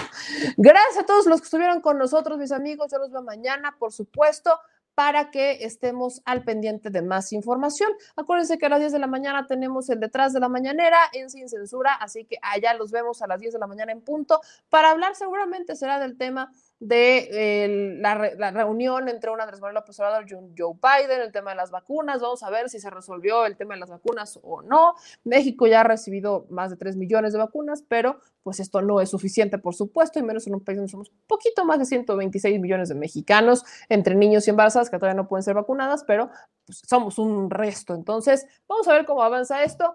Y por supuesto, les pedimos a todos que nos sigan apoyando. Todas las manitas arriba, todas, todas las manitas arriba, todos sus comentarios aquí abajo, por favor. Y mil, mil gracias para que todos ustedes se sigan animando. Acuérdense que tenemos Twitter, Instagram y también estamos en Telegram. Nos encuentran como arroba meme en todos lados y hasta en la sopa. No se les olvide dejar su me gusta en Facebook y seguir compartiendo esto hasta en el chat desinformador de las tías de WhatsApp o de Telegram.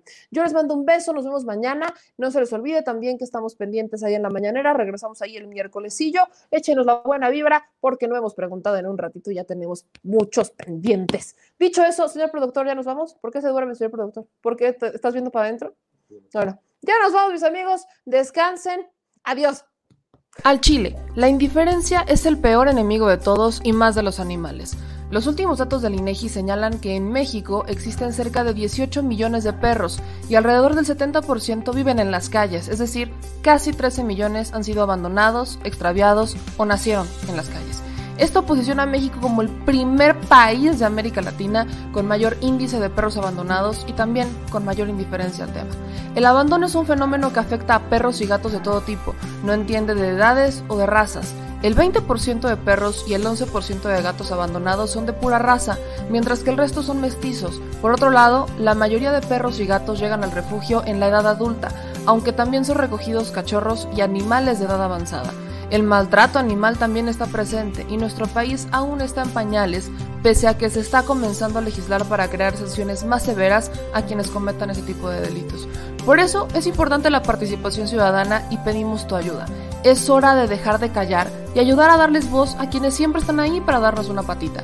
Educar, esterilizar, identificar, reflexionar y adoptar es básico para revertir la tendencia pero si tú no tienes la posibilidad de adoptar o rescatar, ayuda a diferentes organizaciones que ya lo hacen. Angelitos peludos.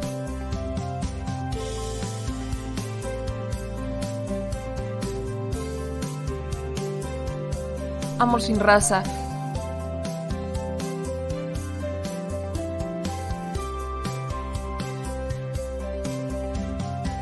Frida Puebla.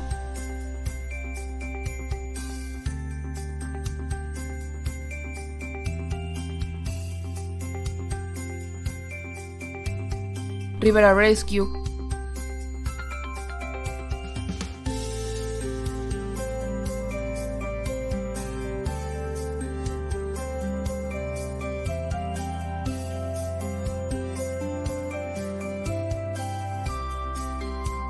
Voz Animal MX,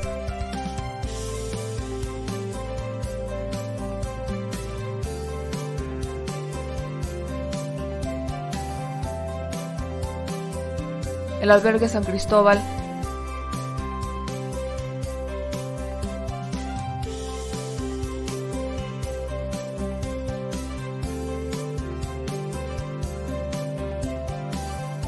Fundación Toby.